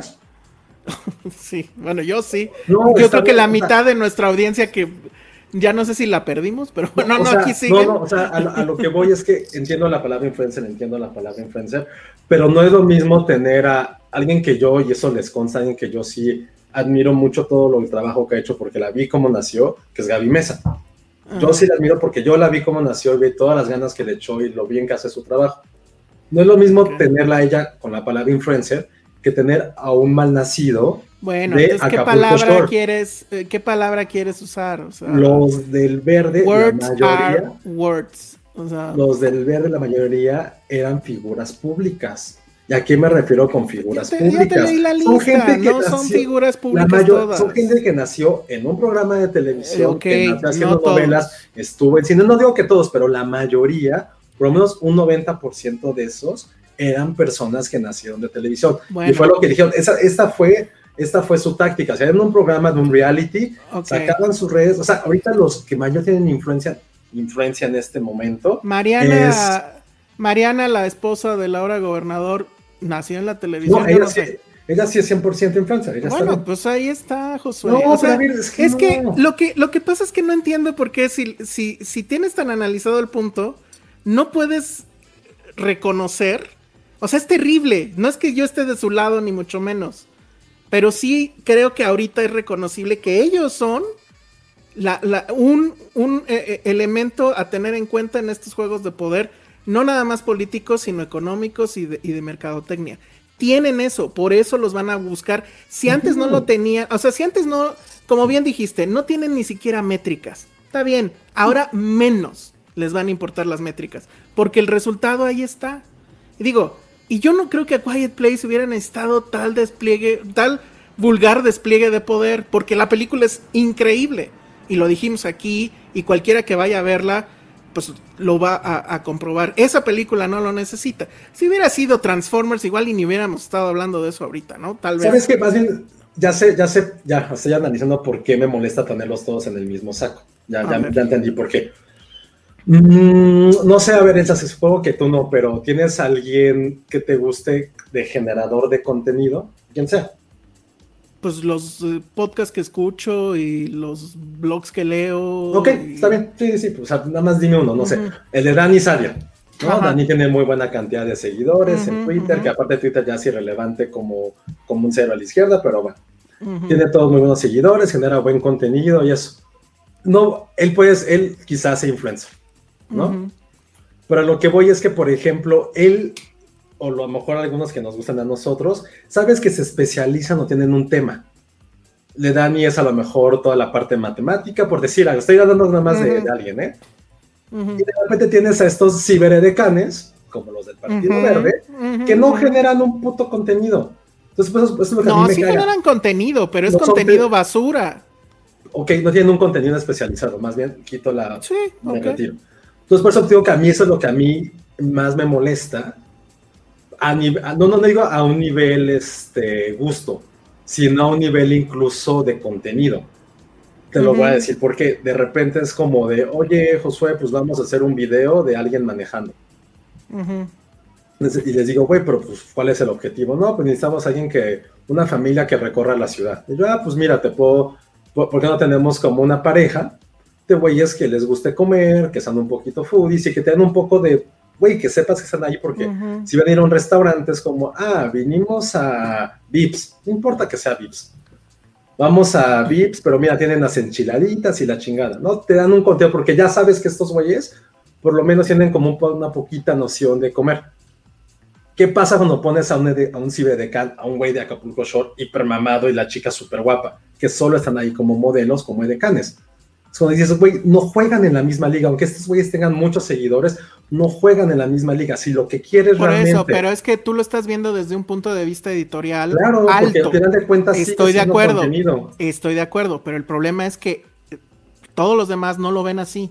No les importa, Josué. Ese es el problema. O sea, al final ese es el problema. No les importa. O sea, todo es la frialdad de los números y la frialdad de la supuesta popularidad que pueda tener X o Y personas. Y yo- por eso te digo, estoy completamente de acuerdo contigo, pero eso, o sea, el que no les importe es lo que les ha dado tanto poder y les va a seguir dando poder. Por eso te digo, yo leí con mucha, o sea, literal me puse de pie y aplaudí cuando Gaby Faure tuiteó lo que tuiteó. Porque dije, vaya, finalmente lo están entendiendo. Pero luego vi los resultados de la elección y dije, híjole, tal vez no los veremos aquí y ya vimos que sí los vamos a seguir viendo aquí. Aunque digas que son otros y no sé qué, pero pues bueno, o sea, son influencers tops, influencers medios, influencers bajos, whatever. Para mí es the same shit. Y van a seguir estando aquí. O sea, ese es el gran problema. ¿Cómo combatir eso? No lo sé, porque mientras lo que siga importando sean los números, y mientras más gente lo siga contratando para más cosas, que no nada más es cine, sino las cremas y digo, Bárbara del Regil ha anunciado productos este, ¿cómo se les llama? Milagro y, y no pasa nada, ¿no? O sea, no hay ningún problema. Entonces, bueno, ya necesito ya ahora sí por por piedad para ver o cortar sí. aquí, excepto que quiero saber en estos tres minutos que quedan que Ale diga su opinión porque no le hemos dejado hablar. Entonces, Ale, O no quiera hablar. o no, No quiere quiero hablar, no hablar. sé, tú dime. tú dime. Si No, te cedo el micrófono, ya nos contestando- vamos. Contestando la pregunta rapidísimo que, que alguien puso por ahí que no se me quedó. Ay. De que cuál era mi punto de vista de. Ay, déjala busco. No, sí, Bueno. sí, ¿cuál es tu No, rápido, rápido. ¿Cuál es tu punto de vista de este rollo? Pues Ajá. creo que cada quien tiene una diferente, o sea, una, una estrategia para vender sus productos, ¿no? Hay distribuidoras que la neta que envidia que les sobre la lana para hacer este tipo de acciones. Lo que sí es que, pues, o sea, como Josué bien lo comentó, nada es garantía. O sea, aquí valdría más bien la pena hacer el análisis de versus lo que me gasté, porque una acción así cuesta, cuesta mucho, mucho, mucho, o sea, más de lo que se imaginan. Vers- o sea, la ganancia versus lo que le invertí con las notas que salieron o con la gente que entró al cine gracias a eso. Eh, hasta el momento que yo sepa, no hay una herramienta que pueda medir con precisión el que esto está, esté funcionando. Lo único que estás generando es ruido, ¿no? O sea, al final, al final creo que esto es lo que también nos piden a todos.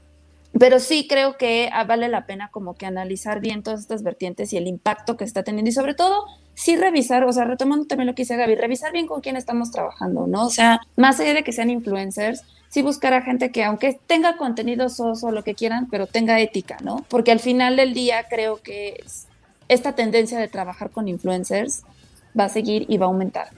O sea, Sí, ese es el eh, gran problema. Yo lo que le comentaba a Josué es que ya ahorita, al menos ahorita con ustedes o ya en la pandemia que pues hemos estado más encerrados, como que he visto este punto de vista de la, del- de, de la prensa y, y entiendo que sí es bien, bien difícil para ustedes.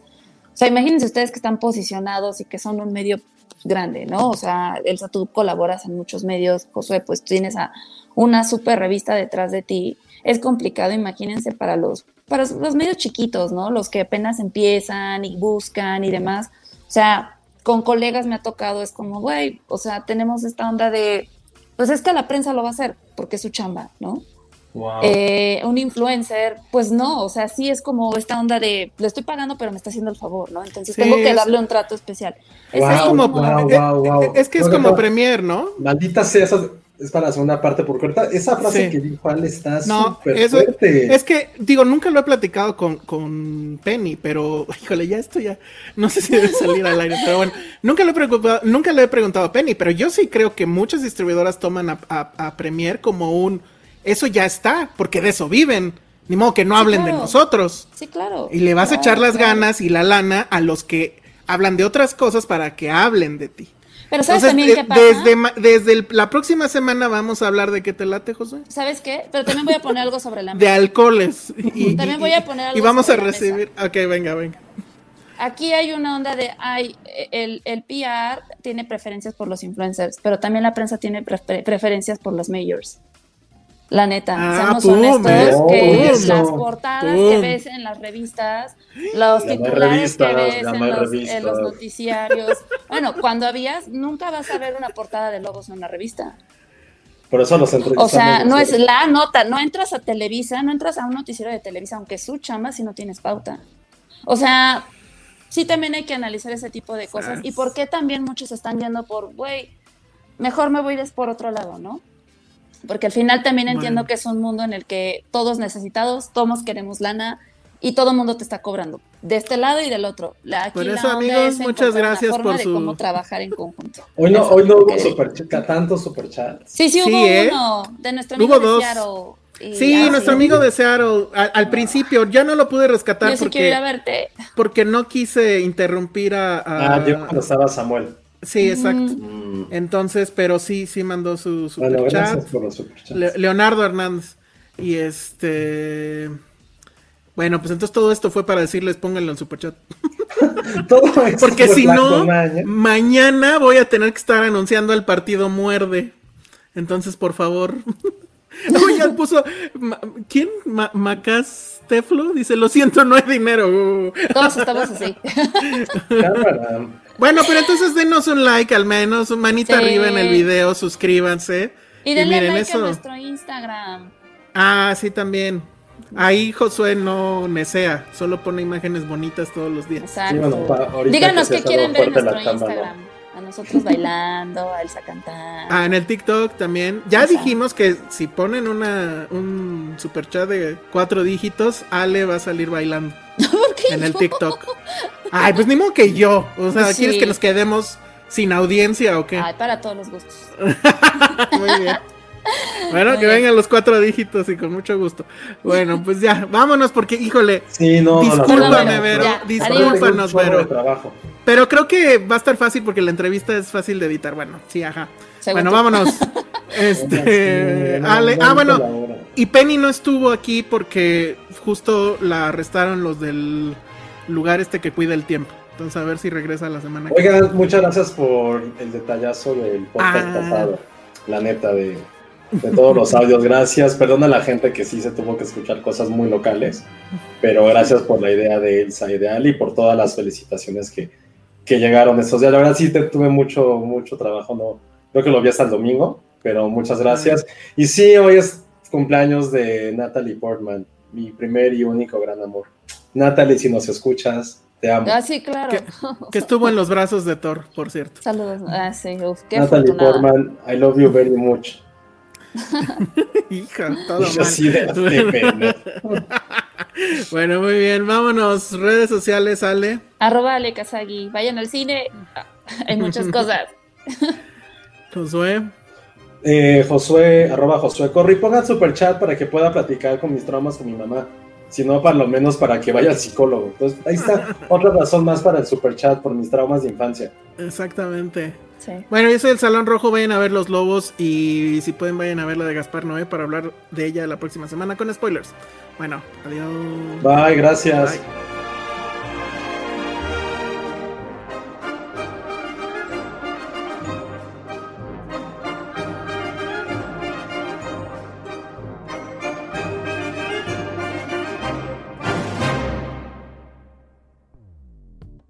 Dixo presentó Filmsteria, con Penny Oliva, Alejandro Alemán y Josué Corro. La producción de este podcast corrió a cargo de Verónica Hernández. Coordinación de producción, Verónica Hernández. Dirección General, Dani Sadia. Planning for your next trip? Elevate your travel style with Quince. Quince has all the jet setting essentials you'll want for your next getaway, like European linen, premium luggage options, buttery soft Italian leather bags, and so much more. And is all priced at 50 to 80% less than similar brands. Plus, Quince only works with factories that use safe and ethical manufacturing practices. Pack your bags with high-quality essentials you'll be wearing for vacations to come with Quince. Go to quince.com slash pack for free shipping and 365-day returns.